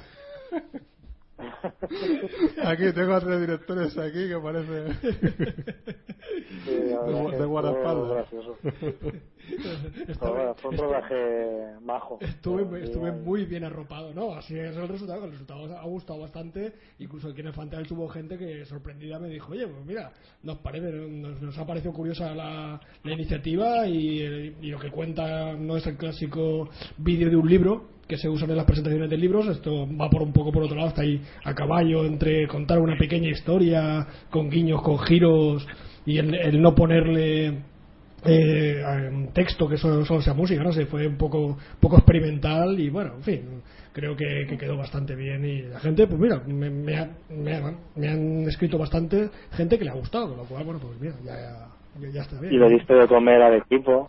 eso eso eso, Y le, eso y le di, de- importante. le di de cenar y el, día, y, el día y el siguiente día que tú no estuviste, Fran, le di y les pagué el café. la merienda yo, yo, es que yo fui por, por, por cenar. Claro, No, hombre, es que ah. vamos a ver, a estos rodajes se va a hacer, se va a comer, no se va a otra cosa. A ver, ¿qué te crees? ¿Que yo no, yo iba por, por ayudarle a Gregorio? No. O sea, yo iba a comer. O sea, de hecho, eh, la preocupación del, del, del equipo y sobre todo la mía es que cuando fuiste tú y Paco a por las pizzas, que dijiste, no, no, tranquilo, nos encargamos nosotros. Veamos que pasaba el tiempo, digo, estos se las están comiendo todas. y no vuelven. Bueno, tardamos porque eh, la pizzería había enfrente de un parque y nos encontramos con una una serenata de esta. Una boda ¿Cómo gitana, se- ¿no? eh, sí, de esto de las bodas. ¿Cómo se llama? La... Ah, no, sí, tú dices de lo que se le hace a la novia antes de la boda. Sí. Sí, sí, sí. La despedida soltera. No, no, la serenata esta que vienen los mariachis Ah, a Sí, pues sí. encontramos una serenata ay, y os una apuntaste. fiesta ahí increíble en el parque y nos pusimos a, a verlo y tardamos más por eso no, no, no nos comimos ninguna pizza Y allí todos muertos de hambre esperando que, lo- que los dos volvieran. estuvo bien, estuvo estuvo, estuvo gracioso bien. Estuvo bien. pero bueno Bueno, y nada pues eh, la experiencia pues bien el festival muy bien y, y bueno un poquillo esta semana un poco retomando nuevas cosas y ya porque claro tienes el el hábito ya de durante ya varias semanas de dedicar X tiempo al día al festival y como eso ya no está ese tienes, que hacer, vacío tienes que hacer otra cosa. Ah, ¿no? Ahora qué haces, ¿no? Sí. Ahora te sientes vacío. Se te cae la Sí, casa no, encima y esas pues cosas. van entrando cosas nuevas que estaban esperando Ujú. y muy bien ya y con Colin Arthur genial ya eh, la visita que, que le hice pues ya surgió alguna anécdota que ya Ya contaré algún día. Cuando se pueda, ¿no? Si alguna que recuerde, pues leí en un libro, no sé si conocéis el tema de, de los Australopithecus de 2001. Sí. Eh, bueno, y de la colaboración que hizo Colin en la película. Ujú. No sé hasta qué punto estáis al tanto de... Sí, bueno, yo sí que, que parece ser que cuando Colin hizo. Cuando Kubrick le mandó a hacer los Australopithecus a Colin, nadie sabía cómo eran los Australopithecus. Y Colin tuvo que documentarse un poco a ciegas porque no encontraba documentación sobre cómo eran. Y Kubrick se empeñó, se empeñó en que los Australopithecus tenían que ser así. Y tal y como me comentaba él cuando me estuvo firmando un, un DVD que llevé, eh, me estaba comentando Colin que trabajar con, con Stanley Kubrick era bastante duro porque era muy perfeccionista, muy exigente y, no te dejaba ni moverte. ¿no? Dice que estuvo ahí dos meses al pie del cañón y tenía que estar disponible constantemente para, para Kubrick. Pero que bueno, la experiencia fue, fue grata. Bueno, eso sí, mucho, mucho trabajo. Sí, pues el caso es que el Colin Azul eh, trabajaba en el Museo de Cera de Madame Tussauds en Inglaterra y dejó el museo para trabajar en esta película, en 2001. Ujú. Pero entró como, como ayudante. Ujú. Eh, y bueno, él, él- él lo que hizo en la película básicamente fue las máscaras de los de los Australopithecus. Y claro, el maquillaje, eh, los FX de la película los hizo los hizo otra persona, no, no recuerdo ahora el apellido, era Stuart, Stuart algo, no sé si Stuart Freeman o algo así. Pero bueno, él fue en calidad de ayudante. Después del rodaje, eh, Kubrick eh, ordenó que todas las máscaras se destruyeran. No quería ver ni una porque no quería. También se estaba rodando en aquel momento la de la película El planeta de los simios. Sí. Entonces no quería ver plagios ni que tuvieran acceso a, a las máscaras para ver cómo las habían hecho y los rasgos específicos y demás. Entonces, pues el responsable de FX las se las cargó todas, las tuvo que destrozar todas, que las había hecho Colin. Vale. Hace pocos años se reunieron Colin Arthur y este hombre, el encargado, digamos el jefe de FX. Ujú. Se reunieron y el jefe, eh, de, o sea, y el jefe que había tenido Colin en la película, le dijo eh, textualmente, tengo algo que moralmente te pertenece a ti. Y abrió un armario y tenía una de las máscaras de 2001 que había sobrevivido. No la, no la, no la has las había- todas. No las Claro. había destruido todas. Claro. No había destruido todas. Y entonces yo eso lo leí y se lo comenté a Colin, en su estudio. Y me dijo que sí, que era verdad. Y le dije si, me la, si la tenía allí. Y me dijo que sí. Y le dije, ¿te la enseñas? y entonces, pues, de, la tenía muy bien protegida. De hecho, la llevan allá donde van. O sea, es un recuerdo que tiene él de, básicamente de lo primero que hizo el cine. Sí. Y se puso los guantes de látex, abrió varias cajas fuertes. O sea que mucho cuidado. y de hecho hay una, la revista Provoca, que la lleva por cierto Oscar González, el que presentó el coloquio, sale un pequeño reportaje y sale una foto que salimos Colin y yo y tiene sosteniendo la máscara de del Australopithecus y de hecho pudimos tocarla incluso y tocar el pelo que dijo que era pelo de Jack eh, que le había puesto la máscara y claro mm, tener delante eh, una máscara que se ha utilizado en 2001 cuando se supone que Kubrick ordenó que se destruyeran todas. Pues claro es algo que impresiona bastante. Y bueno esa es una de las anécdotas eh, con, con Colin y es un tío pues eso que empieza a contarte historias y claro no termina ¿eh? Pues muy bien Eso está bien. Bueno, Fran, ¿cómo va de tiempo? ¿Cómo vas? bueno voy, voy. ¿de qué vais a hablar? Bueno, pues eh, si te parece, pues si te quieres quedar en un poquito más con nosotros, eh, tenemos por aquí pendiente lo de Harold. eh, ¿Ramis? Eso, Harold Ramis. Me, me, me iba a salir Harold Joy. Digo, ese, no. ese murió hace Ese mucho murió más. hace tiempo. Harold Ramis, uno de los héroes con gafas. Exacto. Sí, uno de, uno de los pocos que hay, ¿no? Realmente. Sí, sí, no, paz descanse. Sí, que ha fallecido esta semana a los, a los 69 años. 9 66, años. no, que- O 66. ve, tengo Yo creo 69. 69, vale. Eh, por un problema de vasculitis, eh, es lo que he leído. Sí. ¿sabes? Y bueno, eh, nos quedan ahí películas que ha hecho, sobre todo en los 80, 90, ¿no? Y las, las primeras que hizo, ¿no? Con Bill Murray del pelotón chiflado, el club de los chiflados, eh, y sobre de todo la marmota, ¿no? de la marmota, eh, Atrapado en el Atrapada en el tiempo, Atrapada en el tiempo. y, la, Sí, y, la- y los ah, cazafantasmas. Todas esa- esas películas tan tan míticas, tan ochenteras, ¿no? Y que, que son tan tan divertidas. Que bueno, pues por lo menos también tendríamos que, que mencionarlo aquí. No sé, eh, David, ¿tú querías aportar algo? Mm, ¿Qué decir? ¿Película favorita? Peli- película me- evidentemente antes de los cazafantasmas. mm, como director atrapado en el tiempo aunque una terapia peligrosa es muy buena y muy divertida También. pero atrapado en el tiempo creo que estaba por encima de todas ellas y como actor pues no es que yo lo tenga tuviera en gran consideración como actor pero sí era era hecho- buen actor era solvente y era gracioso. De O sea, y en los cazafantasmas por ejemplo los- su personaje funciona muy bien. Mm. De hecho, ha destacado mucho como, como director, Como por eso, por, por la- las películas que hemos mencionado y todo eso, porque no, no es tanto como actor, porque no ha hecho con tanta frecuencia Eh, películas. yo em, lo consulté, su años. filmografía y resulta que ha hecho más cosas como actor que como director. Sí, bueno, sí, pero.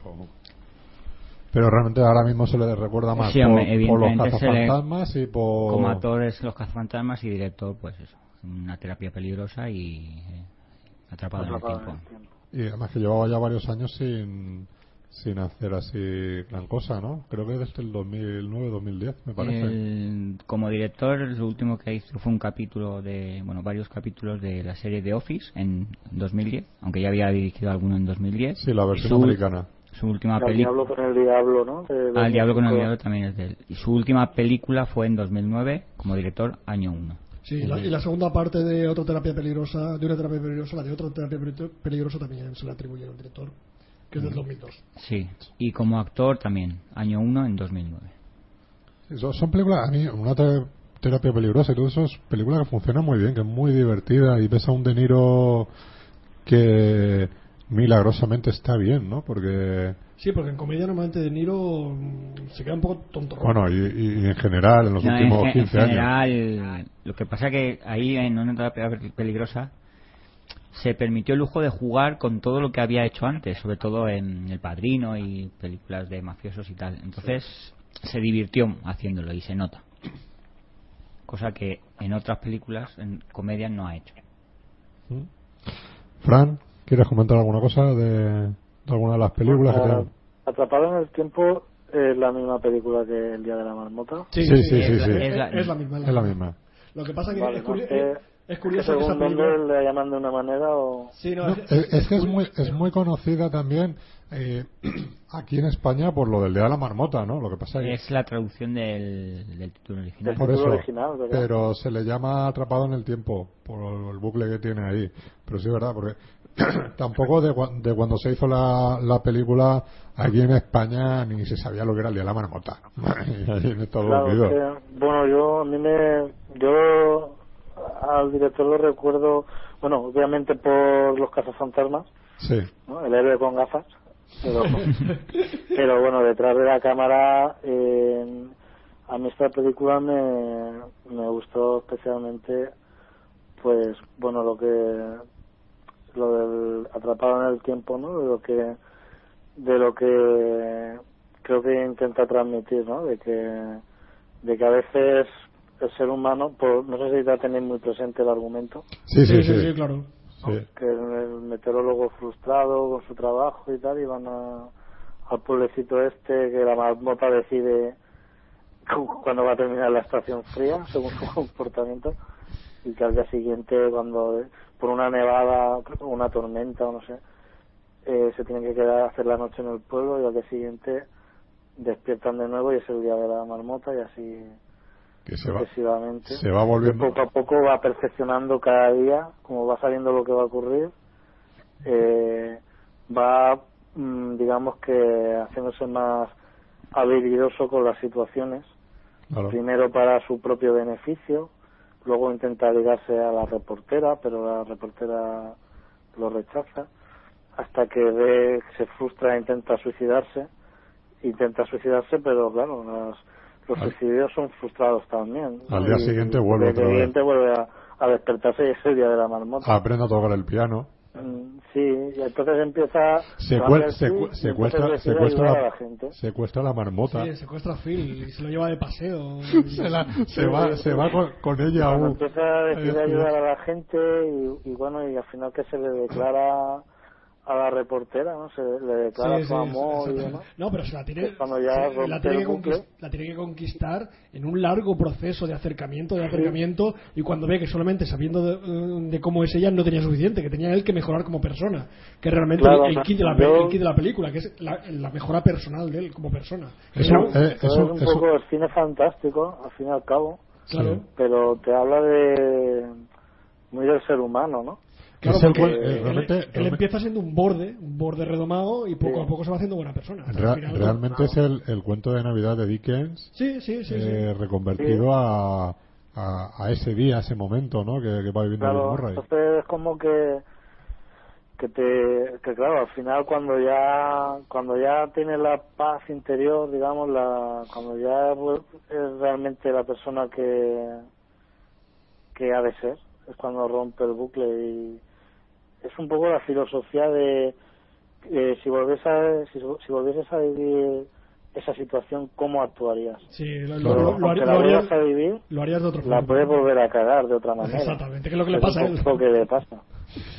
Y me gusta el tratamiento que hizo, en el sentido de que el ser humano es imperfecto y, y la mayoría, la gran mayoría de las veces eh, no es suficiente con darnos una sola oportunidad. Ah, no, y avanzada la película hay un momento que él empieza a sacarle lo- los defectos a cada uno de los presentes cuando están es. esperando que salga Phil, que coge a su ayudante de cámara y dice tú eres un reprimido, ella Claro. es... y- Finge los orgasmos. empieza a decirle a todo el mundo lo que hace, lo que deja de hacer y bueno, ese momento maravilloso y realmente es que todos tienen están cargados de, de- de movidas y de problemas y de historias. Claro, un poco redondo siempre tropieza con la misma piedra hasta que aprende, ¿no? Pero el proceso de aprendizaje no consiste en que te den una nueva oportunidad, sin más. Sino que te quiten los pies para tropezar en la piedra otra vez. Claro, eh, entonces, no sé, me, me gustó la película por el enfoque que le dio, eh, por, por esto que he comentado. Sí, la verdad. Bueno. o sea, la verdad es que estaba muy bien. Además, yo fíjate, siendo un crío que veía esta película un montón de veces y me encantaba, a medida que vas creciendo y te vas dando cuenta, dices, anda, pues si esta es una película, digamos, de culto, ¿no? Y Sí, entiendes es que mítica, se ha convertido en una película mítica. que es algo mítico, ¿no? No puedes entender a alguien que te diga, no, no, eh, qué mierda de película, y después, ¿qué dices? Bueno, yo no recuerdo quién, pero sí Ya, he bueno. oído algún comentario bastante malo de esta película. Sí, pero bueno. Pero son una minoría. Es un Gente- caso de películas que es una minoría la, la que opina distinto. Sí, Gente a la cual no, no se le debe dirigir la palabra, pues no tiene criterio ninguno. O sea, es así. Es un motivo de... Hay ciertas personas que dicen, mira, no te voy a dirigir mal la palabra. ¿Por qué? Porque no te gusta atrapado en el tiempo. Pues es un motivo mm, perfectamente válido. perfectamente válido. Igual que decir que los cazafantasmas es una mierda. Pues no. ¿Sabes? Pero es más de esta casa es una ruina. Exacto, Exacto. Ahí, ahí, ahí, Ahí la has dado. Ahí la has dado. Es mejor eso que muchas películas pseudo intelectuales, ¿no? Es que. Pero bueno. Desde luego, como sois, ¿eh? Mira que os gusta. Mira que os gusta. Ay, Es que es una gran película. Eh, Esta Esta casa casa es es una una ruina. ruina. Ah, ah, ah, vale, vale, vale, Claro. vale, vale, vale. No, no, Hombre, yo- ¿dó- dó- ¿dónde va a por, parar? por- por un momento dado me habías hecho dudar sobre tu criterio. No, no, no, no, no. Ahí, hombre, el momento ese de la bañera, tal, cuando se queda metido en el agujero, cuando llega a su casa y ve que todo es una mierda, es que... U- Una, voz en off inexistente, ¿verdad? Claro, claro. Exactamente, todo eso la convierte en una película maravillosa. Un Tom Hanks jovencito que tú dices, míralo, este tío, lo- este tío luego hizo Forrest Gump. No cantan, ¿verdad? Eh, Claro. En esta casa es una ruina no canta nadie, ¿no? No, no especialmente. No. No. No especialmente. Hay música, pero no canta. Hay música, sí. Hay Hay que música. hacer un especial de esta casa es una ruina. Dedicado, sí. Mi- Mira que yo, mira que yo he pensado alguna vez en, en coger una, una película y decir, bueno, como los audiocomentarios de los DVDs, ¿no? Pues nosotros ponemos la película y la vamos comentando por encima. Los audiocomentarios de Sunset Boulevard. Puede salir algo peculiar de ahí. No sé si hablaríamos de la propia película o hablaríamos de otra cosa, que todo es posible. El, Pero bueno. el director a veces también habla de otra cosa. Por Sí, eso. es que también, también se van por las ramas. Por eso te digo. O sea que... Pero bueno. Bueno, y la otra película que, que queríamos destacar eh, esta semana es la de El Verdugo de Luis García Berlanga. Porque aunque se hizo en el, en el 63, se estrenó en el Festival de, de Venecia en el, mil- en el 1963, eh, no se estrenó hasta la, la semana pasada en los festivales. Semana pasada me refiero a de 50 años. Sí que llega con retraso, sí que, sí que llega con retraso. ¿eh? Sí, sí. Te ha quedado un poco raro, Fernando. Sí, exacto. De- Sí, bueno, pero lo he corregido inmediatamente, ¿eh? Eh, justo, a- justo hace 50 años se estrenó eh, comercialmente en, en salas españolas. Y por eso hemos empezado el, el, el programa. eh, solemos empezar con un audio de un, de un diálogo de una película. Pues esta semana lo hemos querido dedicar a, al verdugo y a ese momento en el cual al, al, protagonista lo empiezan a llamar ¿no? para, para la Guardia Civil, ¿no? que tiene que ir a, al, a la cárcel, ¿no? Y él preguntando todo el tiempo, de, pero se ha muerto, se ha muerto. el miedo ese que tenía, ¿no? La película de, de Berlanga que, ese, eh, que re- mm, reflejaba no, no ya en sí lo que es el, el ajusticiado, sino el que tiene que ajusticiar y cómo es un trabajo que realmente no, no quiere no quiere hacer, que lo tiene por, por como le ocurre a José Isbert, ¿no? que que bueno al final es un trabajo más es un funcionario y para conservar la casa eh, los privilegios que un poco tiene pues eh, se- le tiene que transferir a, al yerno eh, ese negocio no de, de, de ser el, el verdugo Sí. para, para poder seguir viviendo en las mismas condiciones Claro, pa- porque resulta que el, el yerno lo que quiere es irse a Alemania, como era la época, emigrar. Mira, precisamente Claro. hay coincidencias con. Hay mucha gente ahora también se quiere ir a Alemania. sí Y entonces el yerno se quería ir a trabajar a Alemania y parece ser que si no eh, tenía una, una serie de condiciones no se quedaba en España. Y entonces eh, lo intentan arreglar todo para que él termine siendo el sucesor de, de Pepe Isbert. Y, y entonces Claro. bueno, él dice: No, pero si aquí no, si aquí no se muere nadie. Si realmente trabajar, trabajar pasa a trabajar poco. Va a trabajar un día al año, dos, sí, ¿no? Ya no se condena como antes, ¿no? Ese personaje de José Isbert, ¿no? Tan, tan campechano un poco, ¿no? Creo que, que combina los, los dos trabajos, el de enterrador con el de, No, con eh, el de verdugo. Enterrador era, era eh, eh, El- a- el antes de casarse el, con... el yerno era enterrador, pero Exacto. combi- llega a combinar los dos trabajos, enterrador No, no, no, no. O sea, cuando, se hace verdugo deja de Cuando se hace verdugo, él está cobrando y no tiene que hacer nada. Ya, ya, Entonces por eso deja el trabajo de enterrador. De eso no me acordaba. Sí, deja el trabajo de enterrador y se dedica a lo de verdugo porque dice, pues mira, oye, que, que de puta madre, llevo un montón de meses aquí, estoy cobrando mi cheque semanal y no, no tengo nada que hacer hasta que llega el momento. ¿Sabes? Que ya entonces el pobre no, no quiere y tiene la, las- la secuencia esa del ya de prácticamente del final, ¿no? De ese plano general en el cual te ves como un grupo de guardias está llevando al, al preso que no quiere no quiere ser ajusticiado y, y el y el verdugo que tampoco quiere matar ¿sabes? Eh, que también estaba igual de mal que, que el que iba a morir.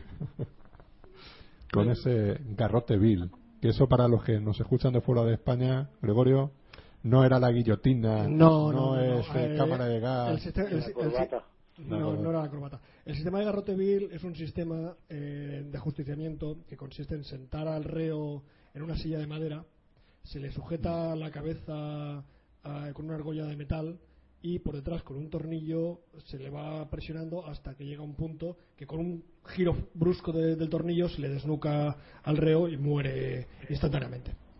Eh, bueno, eso de instantáneamente. vamos a ver, esa es la que se lo digan a algunos que eso es la teoría. ta- tardaron como eso- media hora en morir. Eso es la teoría y con los verdugos, como, a lo largo de la historia, los verdugos siempre ha habido que pagarles pagas extras para que hicieran bien su trabajo, porque el trabajo de verdugo... Se ya-.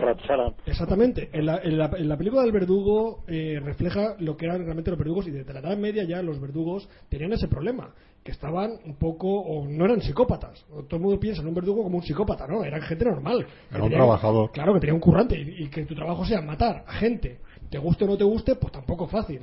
Y entonces muchas veces pues iban borrachos al, al ajusticiamiento y ajusticiaban mal. De hecho, eh, cuando decapitaron a Ana Bolena, el verdugo eh, tenía que haber cobrado por, por ser dirigente de su trabajo, pero por una intriga eh, desviaron el dinero, no le pagaron al verdugo, el verdugo fue borracho a decapitar a Ana Bolena y antes de decapitarla le pegó dos hachazos en la espalda, que le partió la espalda. Y la pobre Ana Bolena estuvo sufriendo hasta que alguien gritó en el público ¡Que le corte ya la cabeza! Que es un poco esa frase famosa de que, que le corten la cabeza, ¿no? Porque Sí. estaba Ana Bolena ahí, pues despanzurrada y sangrando y la gente vomitando y hay un escándalo de cuidado, ¿no? Y entonces, bueno, Claro. a veces el, el trabajo del verdugo era duro, era duro. Sí, que se lo digan al ajusticiado. Pobre. Pues no, pues no sé yo qué lo pasaba peor, ¿sabes? Porque- Claro, es que, es que es un poco eso, ¿no? Pero bueno, que el momento de Pepe Isbert, ¿no? Que dice, eh, eso de la, de, la, de la guillotina, eso no está bien. Eso de, luego tienes que juntar los trozos ahí en el ataúd, Y- eso fue para la familia. Eso, Claro, él- eso. él- él- él- Pepe Isbert alegaba a la familia que, la- que eso de darle el cuerpo a trozos a la familia estaba mal. O sea, el momento es más penella cuando le pregunta, oye, ¿qué camisa tiene? Ya, pues no lo sé. Y le dice, papá, ¿qué, qué, qué talla de cuello tiene? 41. Con un vistazo rápido. Claro, porque re- reconocía a todas las tallas del cuello porque como la justicia va corta, eh, desnucando el cuello. Claro, lo- Era una, máquina. lo tenía lo tenía controlado no y ya al final es como eso no Ese- esa imagen en Mallorca no y que y que esto no lo voy a hacer mal no y Pepe Isbert bueno eso eso lo, lo decimos todos ¿sabes? claro el primero del que más cuesta luego ya poco a poco pues te resignas te acostumbras y, y ya está Hombre, ¿no? del verdugo también hay que comentar interesante el tema de la censura, porque era una época que Claro. en España la censura iba a saco. Y sobre todo con Berlanga Y todavía muy poca gente se explica cómo narices los censores estaban fumados ese día o borrachos y, o, o no leyeron el guion o Berlanga le pasó otro guion, ahí no se sabe muy bien qué pasó, pero toda la crítica social que Berlanga metió en el en el verdugo se lo criticaron a posteriori cuando ya estaba estrenada, ¿no? Sí. Y bueno, ahí literalmente en, la, en, el, en el Ministerio de, de Educación y Cultura o el equivalente, que no sé ahora mismo cuál era, rodaron cabezas. O sea, ahí hubo, des- hubieron destituciones por el tema. O sea, pero- de hecho Tuvo bastantes problemas con después de estrenarla. Sí, sí, después, después, Claro. porque claro, todo aquello salió a la luz y Berlanga, como, como era un borde y hilaba muy fino, pues disparó contra todo lo disparable. Y en el Festival de Venecia tuvo también sí toda la, todo el séquito Sí. español que había Sí. allí se, se marchó no no Sí, de hecho, fue en el 63 y el Berlanga hasta el 66, 67 no pudo volver a dirigir. Mm. Y fue lo que dirigió después, fue una coproducción con Argentina, o sea, no lo vetaron bastante. La, la persona que estaba, el responsable en Venecia, que está de, digamos, de representando a, a la dictadura, eh, intentó sabotear la película como Eso sí, pudo, eso sí, sí. Eso- pero no Suena después duro, de ganar el premio que ganó en Venecia y demás tuvieron que o sea no, no pudieron ya hacer nada pero Claro, efectivamente, al, al, al, al ten- tener el reconocimiento en Venecia, es que hubo que estrenarla sí o sí, ¿sabes? Pero. luego aparte que en, en ese en aquel entonces en, en España a Franco le llamaban el verdugo Mm, y claro los los los digamos los franquistas mm, pensaban que la película iba en contra de, de Franco y cuando llegaron a Venecia eh, fueron apedreados o sea el equipo de rodaje y demás por anarquistas italianos porque pensaban que, que el verdugo era una apología a Franco.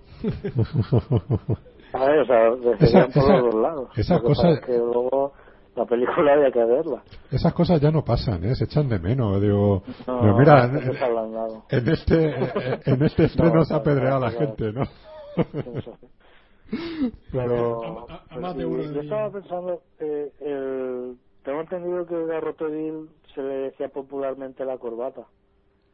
Eh, por el, claro, por el, por el, Por el cuello. por el collarín, por el, por Es el- que hay un momento, por el eso de cuando- hierro. antes de que se vea el plano este que ha comentado Fernando, que va que van tanto la víctima como el verdugo, eh, se les hace el ritual a ambos Sí. y al, al verdugo le ponen la corbata. la corbata negra, que era lo que simbolizaba el, El garrote la- divino. Claro, la asfixia que iban a provocar, efectivamente. Y entonces, claro, eh, se decía también la corbata, pues era un, era un collarín metálico alrededor del cuello. Entonces, claro, era... hace el proceso, el proceso en ambos. Sí, sí, sí. O sea, el ritual previo, ¿no? A la celebración de... de vamos, de la- Y aparte, de la- claro, era, era, un, era un doble rasero, ¿no? Porque él se le vestía bien, se le, se le pedía sus últimas voluntades, ¿no? Un poco como diciendo, mira, te vamos a matar porque tenemos que hacerlo. Claro, el río pensaba, sí, ya, pues, si tenéis que hacerlo, pues no hacerlo, ¿no? Pero, pero no, que, que iba para adelante. Claro, es decir, tu última voluntad es que no me, que no me matéis, ¿no? Concedido. ¿no? No, pero había, había muchos de los que es co- mi película favorita de... Bueno, esa y, La, y Mr. Marshall quizá. de Mr. Marsa, claro. Y Plácido de, también. Son, de Berlanga. son- Pero Berlanga lo que era eh, sortear la censura Es que Berlanga, yo en alguna en alguna entrevista que le he escuchado, él comentaba que él hacía montajes de, de cuatro horas de las películas. Decía, yo yo lo que hago es un montaje de cuatro horas, mm, luego de ahí eso pasa a la, a la censura, dice, y ponía en, y le dejaban la película de 80 minutos que él quería. ¿sabes? Dice, pero claro, en las otras dos horas y cuarto de película que, que le quitaban, ponía cosas todavía más bestias, ¿sabes? Que decía, esto así me lo quitan, ¿sabes? Y me dejan la película que yo quiero. Jugaba con la censura. Claro, ¿sabes? Y que, y que no se tenía que ir de aquí de España porque de todas formas a, a, a Franco no le caía mal, ¿no? O sea, decía, o lo llamaban comunista, pero Franco decía, no, este no es un comunista, este es un mal español. Sí. Por ahí se libraba, ¿no? Decir, bueno, vale, pues soy un mal español. Yo recuerdo que la película El Verdugo nos la ponían mucho en la escuela de cine para, para ver cómo trabajaba el lenguaje cinematográfico Berlanga para, Mm. por digamos, para evitar el tema de la censura o para, para contar mm, más allá del diálogo a través de la imagen Sí, para transmitir ideas. Sí, y que, uno de los planos que nos pusieron fue este de final de que claro que se ve cómo avanza Ese la víctima ese pasillo, la llevan ese- hacia o sea para, para ejecutarla y que luego camina detrás el verdugo. Y claro el plano es general eh, y básicamente lo que vemos son dos masas de personas sí, que avanzan y lo que te está contando la idea es la luz. O sea, la luz y la composición, pero la luz hace que proyecte la sombra de ambas masas iguales, sí. son eh, iguales. Entonces Berlanga ahí lo que te está diciendo es que víctima y verdugo es lo mismo en una sociedad eh, donde lo que está por encima de todo es la dictadura. Exacto, ¿sabes? exacto. Ese es el resumen un poco de, de la película que está transmitido en este plano. Exacto. Fíjate, que fíjate, fíjate, fíjate que, que, que Berlanga en una entrevista decía que, que él no él no preparaba lo que era la, eh, la parte visual de la, de la película, el plano que iba a hacer.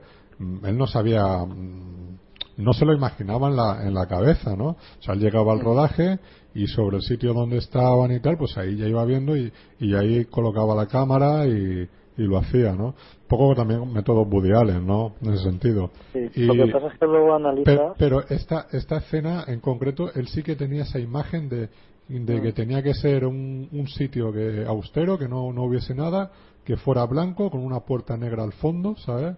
Y, y que se viera eso, lo que, lo que tú has contado, ¿sabes?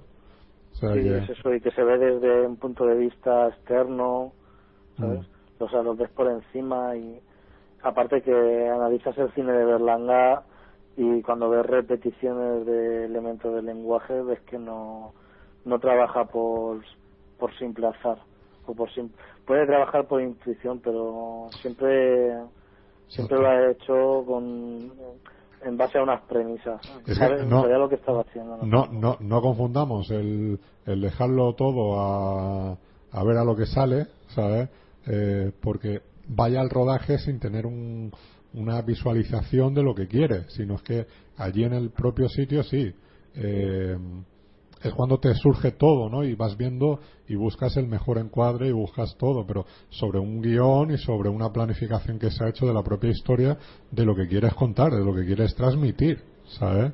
Luego ya el dónde colocar la cámara, pues es llegado en el sitio, ¿no? Pero el, el fondo de lo que vas a ver ahí, eso, eso el director lo tiene que tener muy claro y el equipo, evidentemente. Eh, contaba también Berlanga que, que en Estados Unidos, eh, cuando estrenó esta película y, y también estrenó Plácido y todo eso, que, que se organizaron coloquios y estaban los, los directores del momento, ¿no? Que ya o ya habían tenido una carrera o que en ese momento empezaban a, a despuntar, pues gente como Billy Wilder, John Ford, gente de ese tipo que estaba ahí y, y en ese colegio dice que le, le hacían preguntas, preguntas que a él le tenían que traducir, porque no, no tiene ferradera de inglés, ¿no? Pero que alucinado de que, o sea, digo, que de que gustase la película y de que les llamase la atención de que estuviera enfocada desde el punto de vista de lo que sería el verdugo, ¿no? Que no, que eso allí en Estados Unidos era en ese momento impensable de que se hiciese.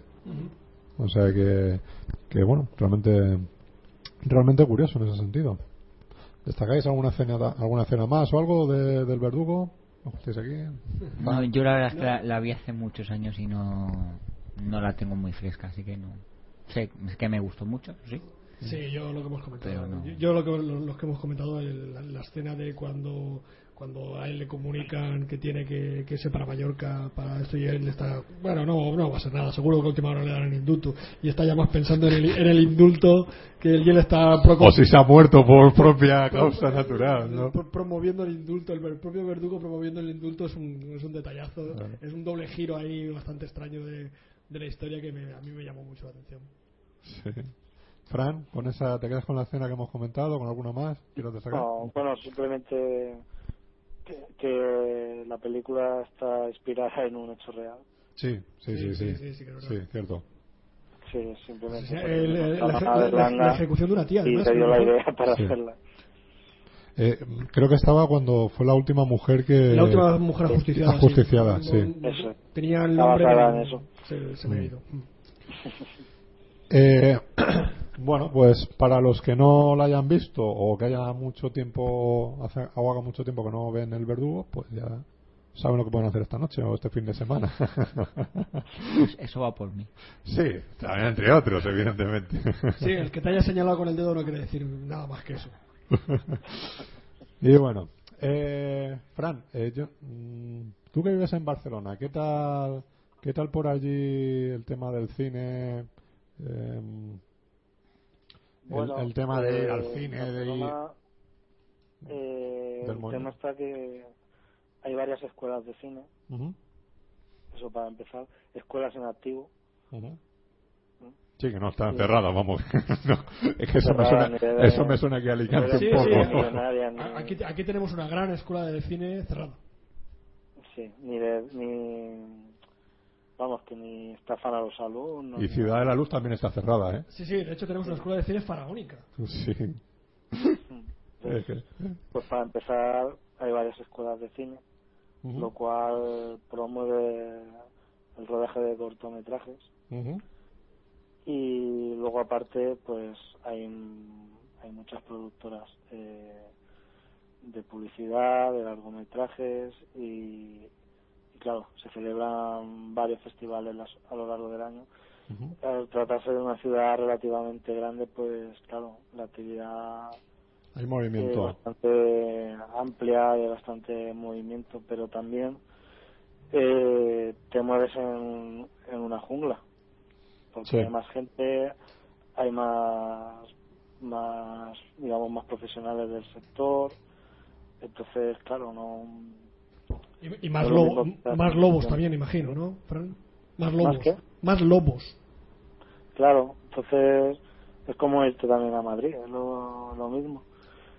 Pero bueno, se, hay bastante actividad, la verdad. Pese, pese a todo, hay bastante actividad y, y bueno, y hay bastantes festivales al margen de, del festival de Sitges que, que es el que yo más celebro, Mm. pero se sirve bueno para para hacer contactos con, con compañeros de- del gremio y bueno pues eso que que hay más actividad obviamente pero también hay Eh, más con, Fran. competencia y, Fran, y bueno pues te tienes que currar bastante Aquí, en, aquí en Alicante, pues más o menos nos conocemos todos.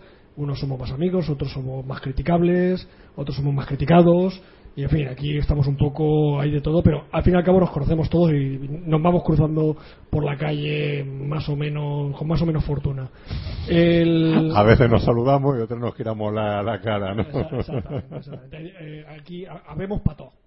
Y por allí por Barcelona, eh, la gente del gremio, al ser más grande, pasa más desapercibida Claro, o, es un tema o es que, lo mismo. eh, aquí es más impersonal que allí. Porque, claro, la en- entre zonas de alrededor y demás, mm, calcula una media de unos 6 millones de habitantes. Claro. Allí, allí- allí es más complicado que se conozcan y que... Claro, y entonces una escuela de cine que hace una diplomatura de 3, 4 años, pues pasa mucha gente.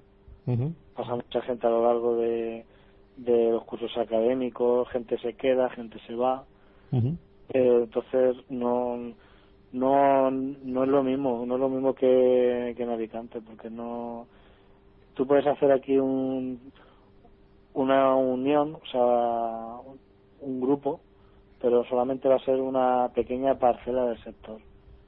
Claro. No no vas por la calle y ves gente que conoces y haces cine.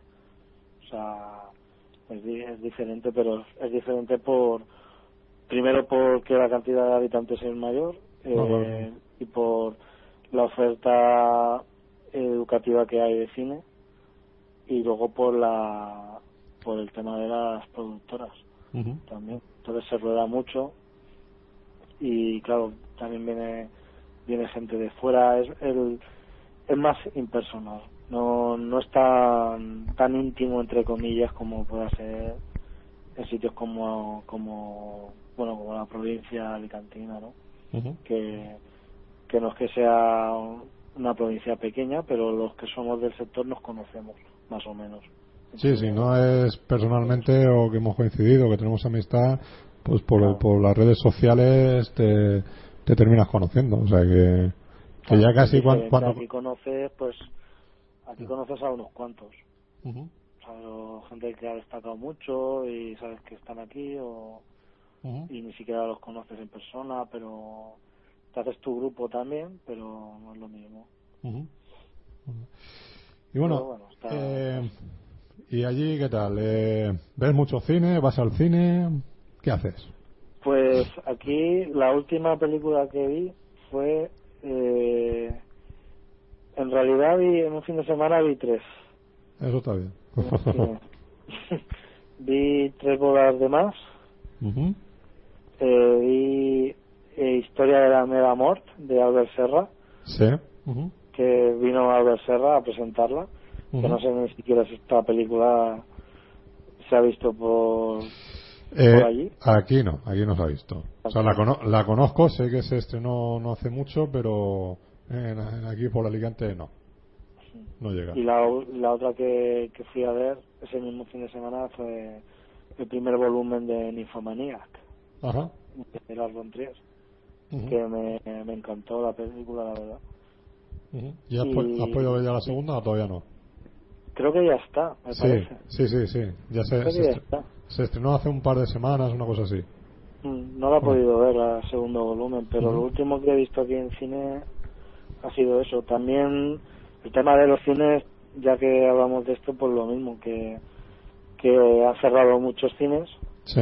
eh, tanto en toda España y aquí también, obviamente, en Barcelona ciudad.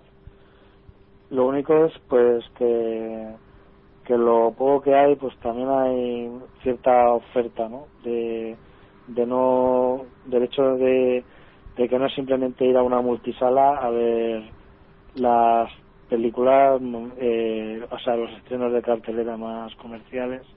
Sí, Pero que- si puedes ir a ver cosas un poco más eh, difíciles de ver más cine de autor cine que está subtitulado Mm, es decir, que no tiene una salida tan comercial como esta que decía de Albert Mm. Serra, que, que no vas a los cines, por ejemplo, de a las multisalas de, de allí de, de Alicante, del puerto o del centro comercial de Elche, Sí, que, que básicamente si vas a, a un sitio o al otro te encuentras lo mismo. sí. ¿vale? No, no estamos en un país con proteccionismo en el cine como puede ser Francia. Mm. Si tienen una multisala de con- que ofrecen nueve o diez películas, el 70% es cine francés. O sea, Sí. tienen un proteccionismo en su cine. Y luego dan otro porcentaje al cine europeo y luego a Estados Unidos y el resto del mundo. En España es al revés. 60-70% es cine del resto del mundo. Y luego los pequeños porcentajes cine, el cine de aquí. Que luego pues es normal que no vaya bien el cine si desde las propias salas se proyectan otras cosas. Si no se cuida, si no, se- si no cuidamos el Hay cine, un proteccionismo, el, tipi- el llamado proteccionismo francés, ¿no? La Claro. cuna No, pero es que aquí- que no se inventó a la vez en aquí Francia, en Estados Unidos y en Japón, pero la cuna del cine Aquí al contrario, al contrario del que en Francia es, parece que estamos justo en el, en el otro extremo. Aquí parece que hay un lobby empeñado y en por todas y por todas en cargarse el cine español y el cine español no vale y, y el cine español se mete donde no nos han llamado y deberían de dedicarse a hacer cine en otras cosas y atacar el cine español y, y de hecho hay gente mm, ya, ya no popular sino gente de la calle. No, no, yo no veo cine español, el cine español es una mierda. Yo yo no veo cine español, yo coño. Eh, Me parece a mí de, de una ignorancia total. También es Claro, que, y luego las salas compran, las películas las compran en packs. claro, No, va, co- compran la- el pack que ofrece la distribuidora. Y si compran un pack de, de seis o siete películas, proyectan. Igual es porque ese pack lleva la última de Woody Allen y lo que quieren es proyectar la de Woody Allen. claro. Y las otras cosas no las proyectan. Claro, no, al final o las sueltan en una época que, que lo que siempre se ha dicho, ¿no? Mayo y junio, que, que siempre bajaba o baja el, el cine, porque, sobre todo por el público adolescente o el público universitario, ¿no? Que, que todo eso, entonces ahí te, te- siempre te meten pues 20 estrenos y toda la morralla, ¿sabes? Ahí de, de lo que tienen que sacar. Yo recuerdo el cuando Kill Bill se dividió, ¿no? Que, ya que, que era un follón porque decía, no, es que no comprabas un, un paquete, sino comprabas dos paquetes de, de, de películas. O sea, para estrenar Kill Bill. Con Infomaniac eh, supongo que habrá pasado parecido, ¿sabes? Que, que a lo mejor te viene, pues, yo no sé si, si lo mismo. Si seis películas japonesas o te vendrán doce, ¿sabes? No, pero bueno, en Nymphomaniac, al ser el Trier un poquito más Más independiente. sí, considerado sí, de autor, sí. entonces claro, a lo mejor por ahí no es tan popular. Sí, a lo mejor vende con, con el paquete de simplemente que, que tiene que venderle, pero claro, que a veces ha ocurrido ese tipo de cosas, ¿no? Que, que encima entonces las salas dicen, pues es que tenemos aquí cosas para estrenar que es para volverse loco, ¿sabes? Pero bueno. ¿Y eres fan de los Oscars o qué, Fran? De los Oscars, mm, bueno, es lo, es lo típico, ¿no? Se, se supone que es el es el premio más más reconocido, ¿no? A nivel- que el otro día estuve leyendo un artículo, ¿sabes lo que vale un Oscar? ¿Cuánto? 50 mil dólares. Fíjate. Yo, yo recordaba... bañado en oro. Yo recordaba, que, creo que eran 20.000 o 30.000, pero se Se ve que la- lo han hecho más macizo todavía. O, o la cotización del oro que ha subido. Sí, sí, eso que... 50 mil leí, no sé. No, pues Entonces, fíjate, claro, si nos No dieran... querría tener uno, ¿no? Aunque sea para, Claro, no, no. para venderlo. Aunque sea de plastiquete. El de Cinema Paradiso, el de la tienda este que te venden, no, no, no sé si por 5 euros, no sé si... Pero ese, ese plastiquete. Cinema Si le, Paradiso, si le das el baño de eh, oro, a lo mejor. Claro. En Cinema Paradiso encontré eh, un cartel de la historia interminable Sí. que, que lo firmó Colin este fin de semana, que está descatalogado, ¿no? o sea, la que, la, digamos que tiene los derechos de imprimir carteles de la historia interminable, no, o sea, no, no hace ya. Sí. Y Bueno, estuvimos a- buscando aquí en Barcelona y no encontramos y encontré uno que quedaba en Cinema Paradiso. fíjate. Ah, Mola, mola. Pues Cristian estaría contento. Pues los Oscars, bueno, pues de todo un poco. Siempre ves cine que es más comercial, digamos. Sí. O, o es, como- es un poco como los Goya, de decir, se ha llevado el Goya porque se lo merece, o el Oscar porque se lo merece, o porque ya le tocaba. O, o por, o por la propia industria, que es Claro. un, un pez que se muerde la cola, ¿no? Porque tiene que fomentarse, es una forma de, de promocionar eh, todas Claro. esas grandes producciones que han costado un pastón y hay que amortizarlas y hay que darle un- una, un reestreno y hay que darle una, una salida y hay que hacer que la gente se emocione con, con, con ese cine, que es un poco lo que pasa con, la- con estas grandes galas, ¿no? Que siempre ese cine, pese a que ya se hayan estrenado, se, se vuelve a estrenar, se vuelve a vender el cine, aumenta su caché y la gente por el hecho de llevarse un oso, por llevarse un Goya, por llevarse un Oscar, pues va más a, a ver a ver la película. Entonces, claro, eh, siempre es un relanzamiento de la propia industria. Y yo creo que, que esos, galas, esos premios son principalmente para eso, para, más que nada para relanzar las propias grandes producciones. Sí. Pues- Yo lo que veo un poco exceso en, en la propia gala de los Oscars del, del dineral ¿no? que se gasta en la propia Eh, federación eh, de la eh, gala, porque Y en la promoción, que la- salieron las cantidades por el alquiler de limusinas que tarifan por hora y claro piensas y dices es realmente necesario Ujú. Sí, sí, es todo una, esto. una auténtica locura, es una burrada. Ya no solamente alquiler de trajes, las eh, diseñadores de moda que pagan a las actrices eh, para, para poder llevar sus trajes. sí. O sea, ya no solamente le dejan entrar, es que encima todavía le sueltan pasta. Con lo cual hay, Claro. hay un doble negocio. eh, la canción que salga en, lo- en la gala va a ser eh, multiventas en, en las radios de Estados Unidos y probablemente de todo el mundo. O sea, bueno, es todo un- una ingeniería comercial a su alrededor que está muy bien, que, es- oye, que está para eso. Aquí tampoco nos vamos a arrancar las vestiduras, que nos Sí. hace pagar dinero y punto, y lo hacen muy bien. Que aquí lo intentamos imitar con los Goya y así Y sale. sale como un churro, claro, pero bueno. Pero porque también es bueno, un propio por la propia cultura. ¿eh? Como todo pero bueno como es cine al fin y al cabo bueno a veces no es tanto cine pero No, en el caso de los Oscars Pero- yo lo veo más como, como un negocio, que no hay que criticarlo, Es pues eso, espectáculo, es, claro. es un negocio y hay, que tratar- y hay que mirarlo como tal, no intentemos eh, arrancarnos las vestiduras porque no, no, es que eso no es cine, no, vamos a ver, eso es tan cine como cualquier otra. Lo que pasa es que ellos tienen una cultura del negocio, pues mm, una visión del negocio distinta a la que podemos tener en Europa, pero bueno. Eh, Claro. no deja de ser bueno pues su estilo y te gusta lo ves si no te gusta pues no lo veas hay mucha gente que no ve cine ah pero es de, americano. es de interés para cualquier persona que sea que tenga una mínima intención de emprendeduría empresarial eh, en el mundo del cine es, es evidente que Hay que hacerlo interesarle Sí, sí, o, o lo, o lo haces en, en ese formato, sabes que, que no vas a salir de tu barrio prácticamente. Bueno. Bien, no, las señales horarias. Sí, sí, sí. sí. Eh, bueno, ¿cómo va, Fran? pues ya voy ¿Te queda batería? plegando, Ya, no, no, ya ya, voy plegando ya. ya vamos a ir echando el cierre. Así que, que al final has aguantado todo el programa, fíjate, ¿eh? sí no Sí, sí. yo sí ¿Se ha pasado, sí, ¿se ha pasado rápido o qué? está bien ¿Se ha pasado rápido o o ha sido una tortura? No no no ha sido ga- tortura era el garrote no, pero... ah, Pero tú, hombre, tú tienes el teléfono ahí al oído todo el programa, que ya llevas dos horas 20 minutos de llamada. Te lo vas cambiando de oreja, ¿no? Sí, lo voy cambiando.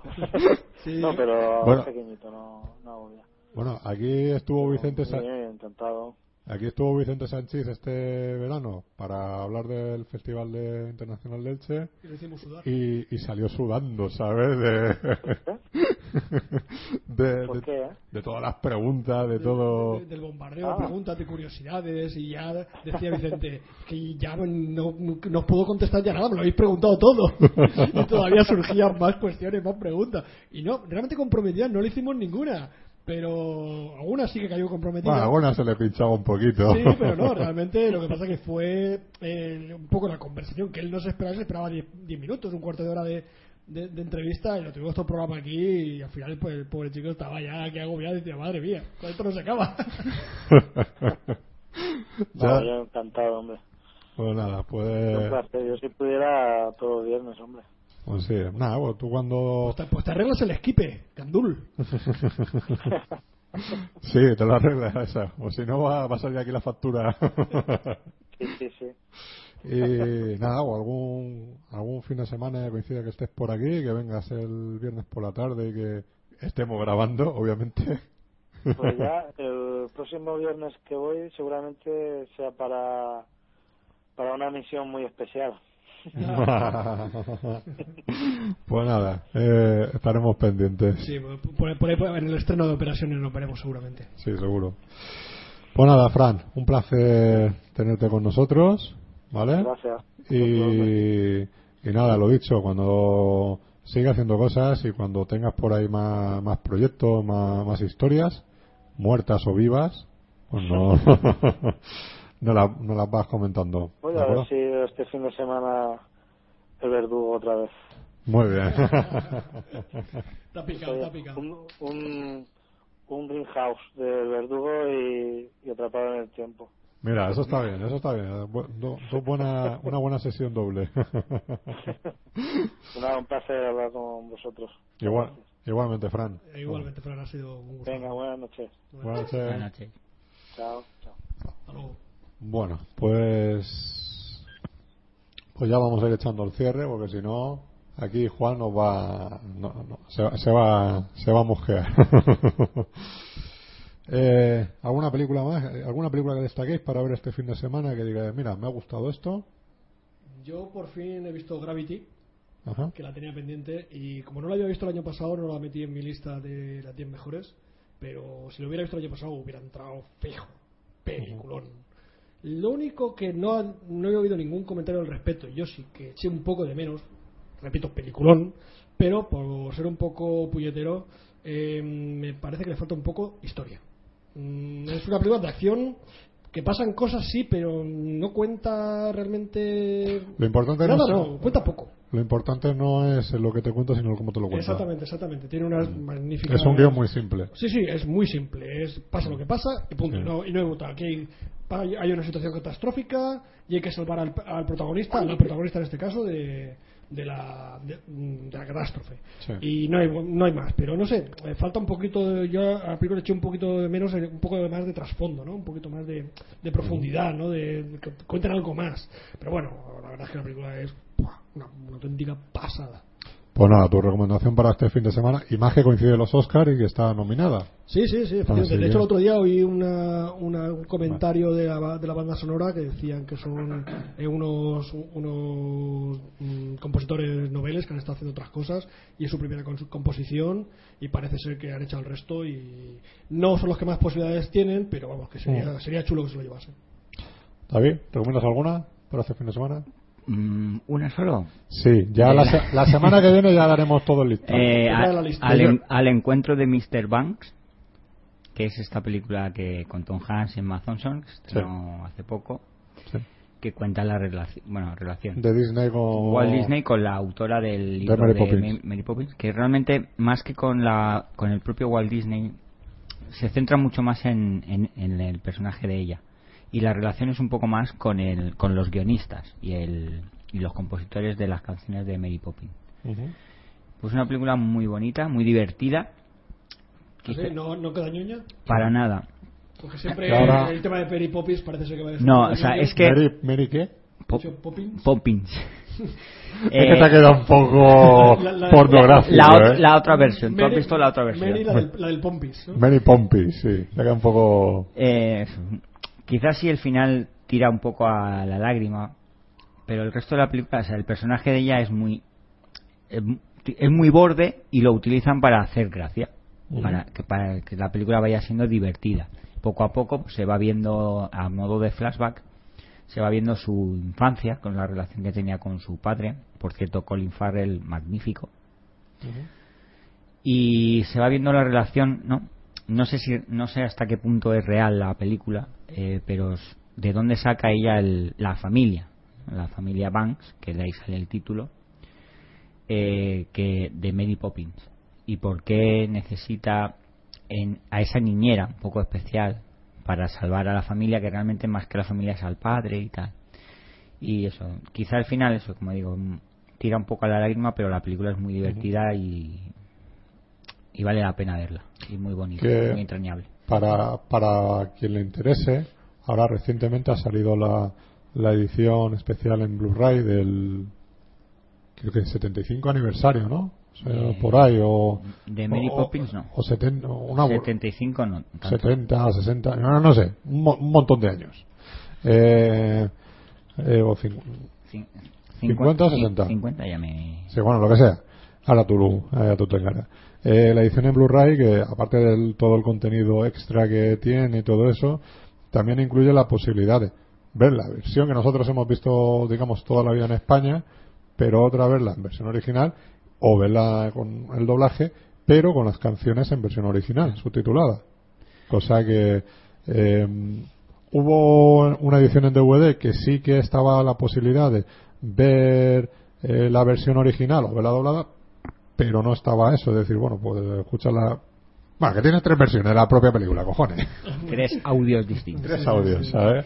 Eh, cin- Eso. 50 años 50 años, por eso. películas del 64 Edición especial con un montón de extras y, y todo eso.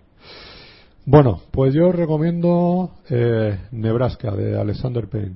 Eh, película realmente, eh, pues como todo el cine de, de este de este director, el director Entre Copas o Los Descendientes, pues historias muy de muy humanas, historia una, una historia de personajes en la cual, pues, oye, lo que te están contando, evidentemente es una historia muy americana, ¿no? Muy, muy, de, muy de allí, de esos tipos tipo de personajes, pero que perfectamente lo puedes, puede suceder, ¿no? Una historia parecida aquí en España, en un pueblecito de España, o de, de eso, ¿no? De lo que te cuenta de cómo un hombre ya mayor, mm, que ya se le empieza a ir un poco la cabeza y empieza a eh, dar, pues recibe una carta en la cual, eh, pues sí, se le ha premiado con un millón de dólares, ¿no? De esto de lo que es de, mm, como se me, no, usted le ha tocado un piso en Torre, un apartamento en Torrevieja.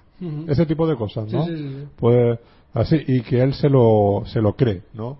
Y, al final el hijo viaja con el hijo todo el recorrido por el país hasta llegar a, al punto para que, que le dieran ese dinero que realmente que, que, que sabes que no, no es así, ¿no? Pero también es el acercamiento entre el padre y el hijo, la historia, ¿no? Cómo, cómo es todo y la verdad es que es una película muy, muy, muy bonita, muy bonita de ver y, y ya te digo, con ese toque dramático, pero con ese humor, esa acidez y, y tal que, que le caracteriza eh, Alexander Payne, que es altamente, altamente recomendable y que bueno, pues está también en la quiniela de los Oscars, que no va a ganar, pero pero bueno, está ahí, a mejor director, película, guionista, todo eso, pues mm, veremos veremos qué pasa. Así que esas son las recomendaciones. Y ya la semana que viene, que entramos eh, en, será 7 de febrero, hacemos repaso de, ¿De todo febrero- lo- de febrero no? de marzo. Marzo. Mar- vamos a ver. no hace mucho yo no sabía ni en qué año estaba, ni A- qué mes, ni nada. O sea, atrapado en el tiempo. sí, pues eso, Sí, o sea, pero este vez de un día un mes sí, sí, bueno, o sea. eh, pues Es que él necesita más. yo a mí me ha, me ha sabido a poco el mes de febrero, pues volvemos para atrás. Es que le han quitado La- dos, dos días. dos, y dos- no. dos o tres no sé Claro, pues eso te digo, o sea que. Y hacemos el repaso de todos los estrenos que van a venir durante el mes de marzo. Va José Pedro, si se pasa por aquí, lo que tenga de noticias. Y ya de, de series. Y ya sacamos toda la lista de todo lo que hemos visto. Que a mí me ha dado tiempo a ver de mierda. o sea, mira que me he visto, o sea, me he visto como esta como Nebraska y otras películas buenas porque digo, tengo que compensar las seis mierdas que he visto. De una saga. Toma. Con eso lo digo. una, una saga con seis películas Con seis Yo, películas. yo, yo también no Y- hay. y que yo, a las y- siete. y yo creo que ya sé cuál es Yo he visto esta tarde una, una fan film, una película de aficionados y creyendo que iba a haber algo mejor, he visto una sola de castaña. Pero vamos, bueno, luego la comentaremos. Bueno, ya, ya, sí. Eh, pues nada, nos despedimos hasta la semana que viene. David, Gregorio, Nos vemos. nos vemos adiós.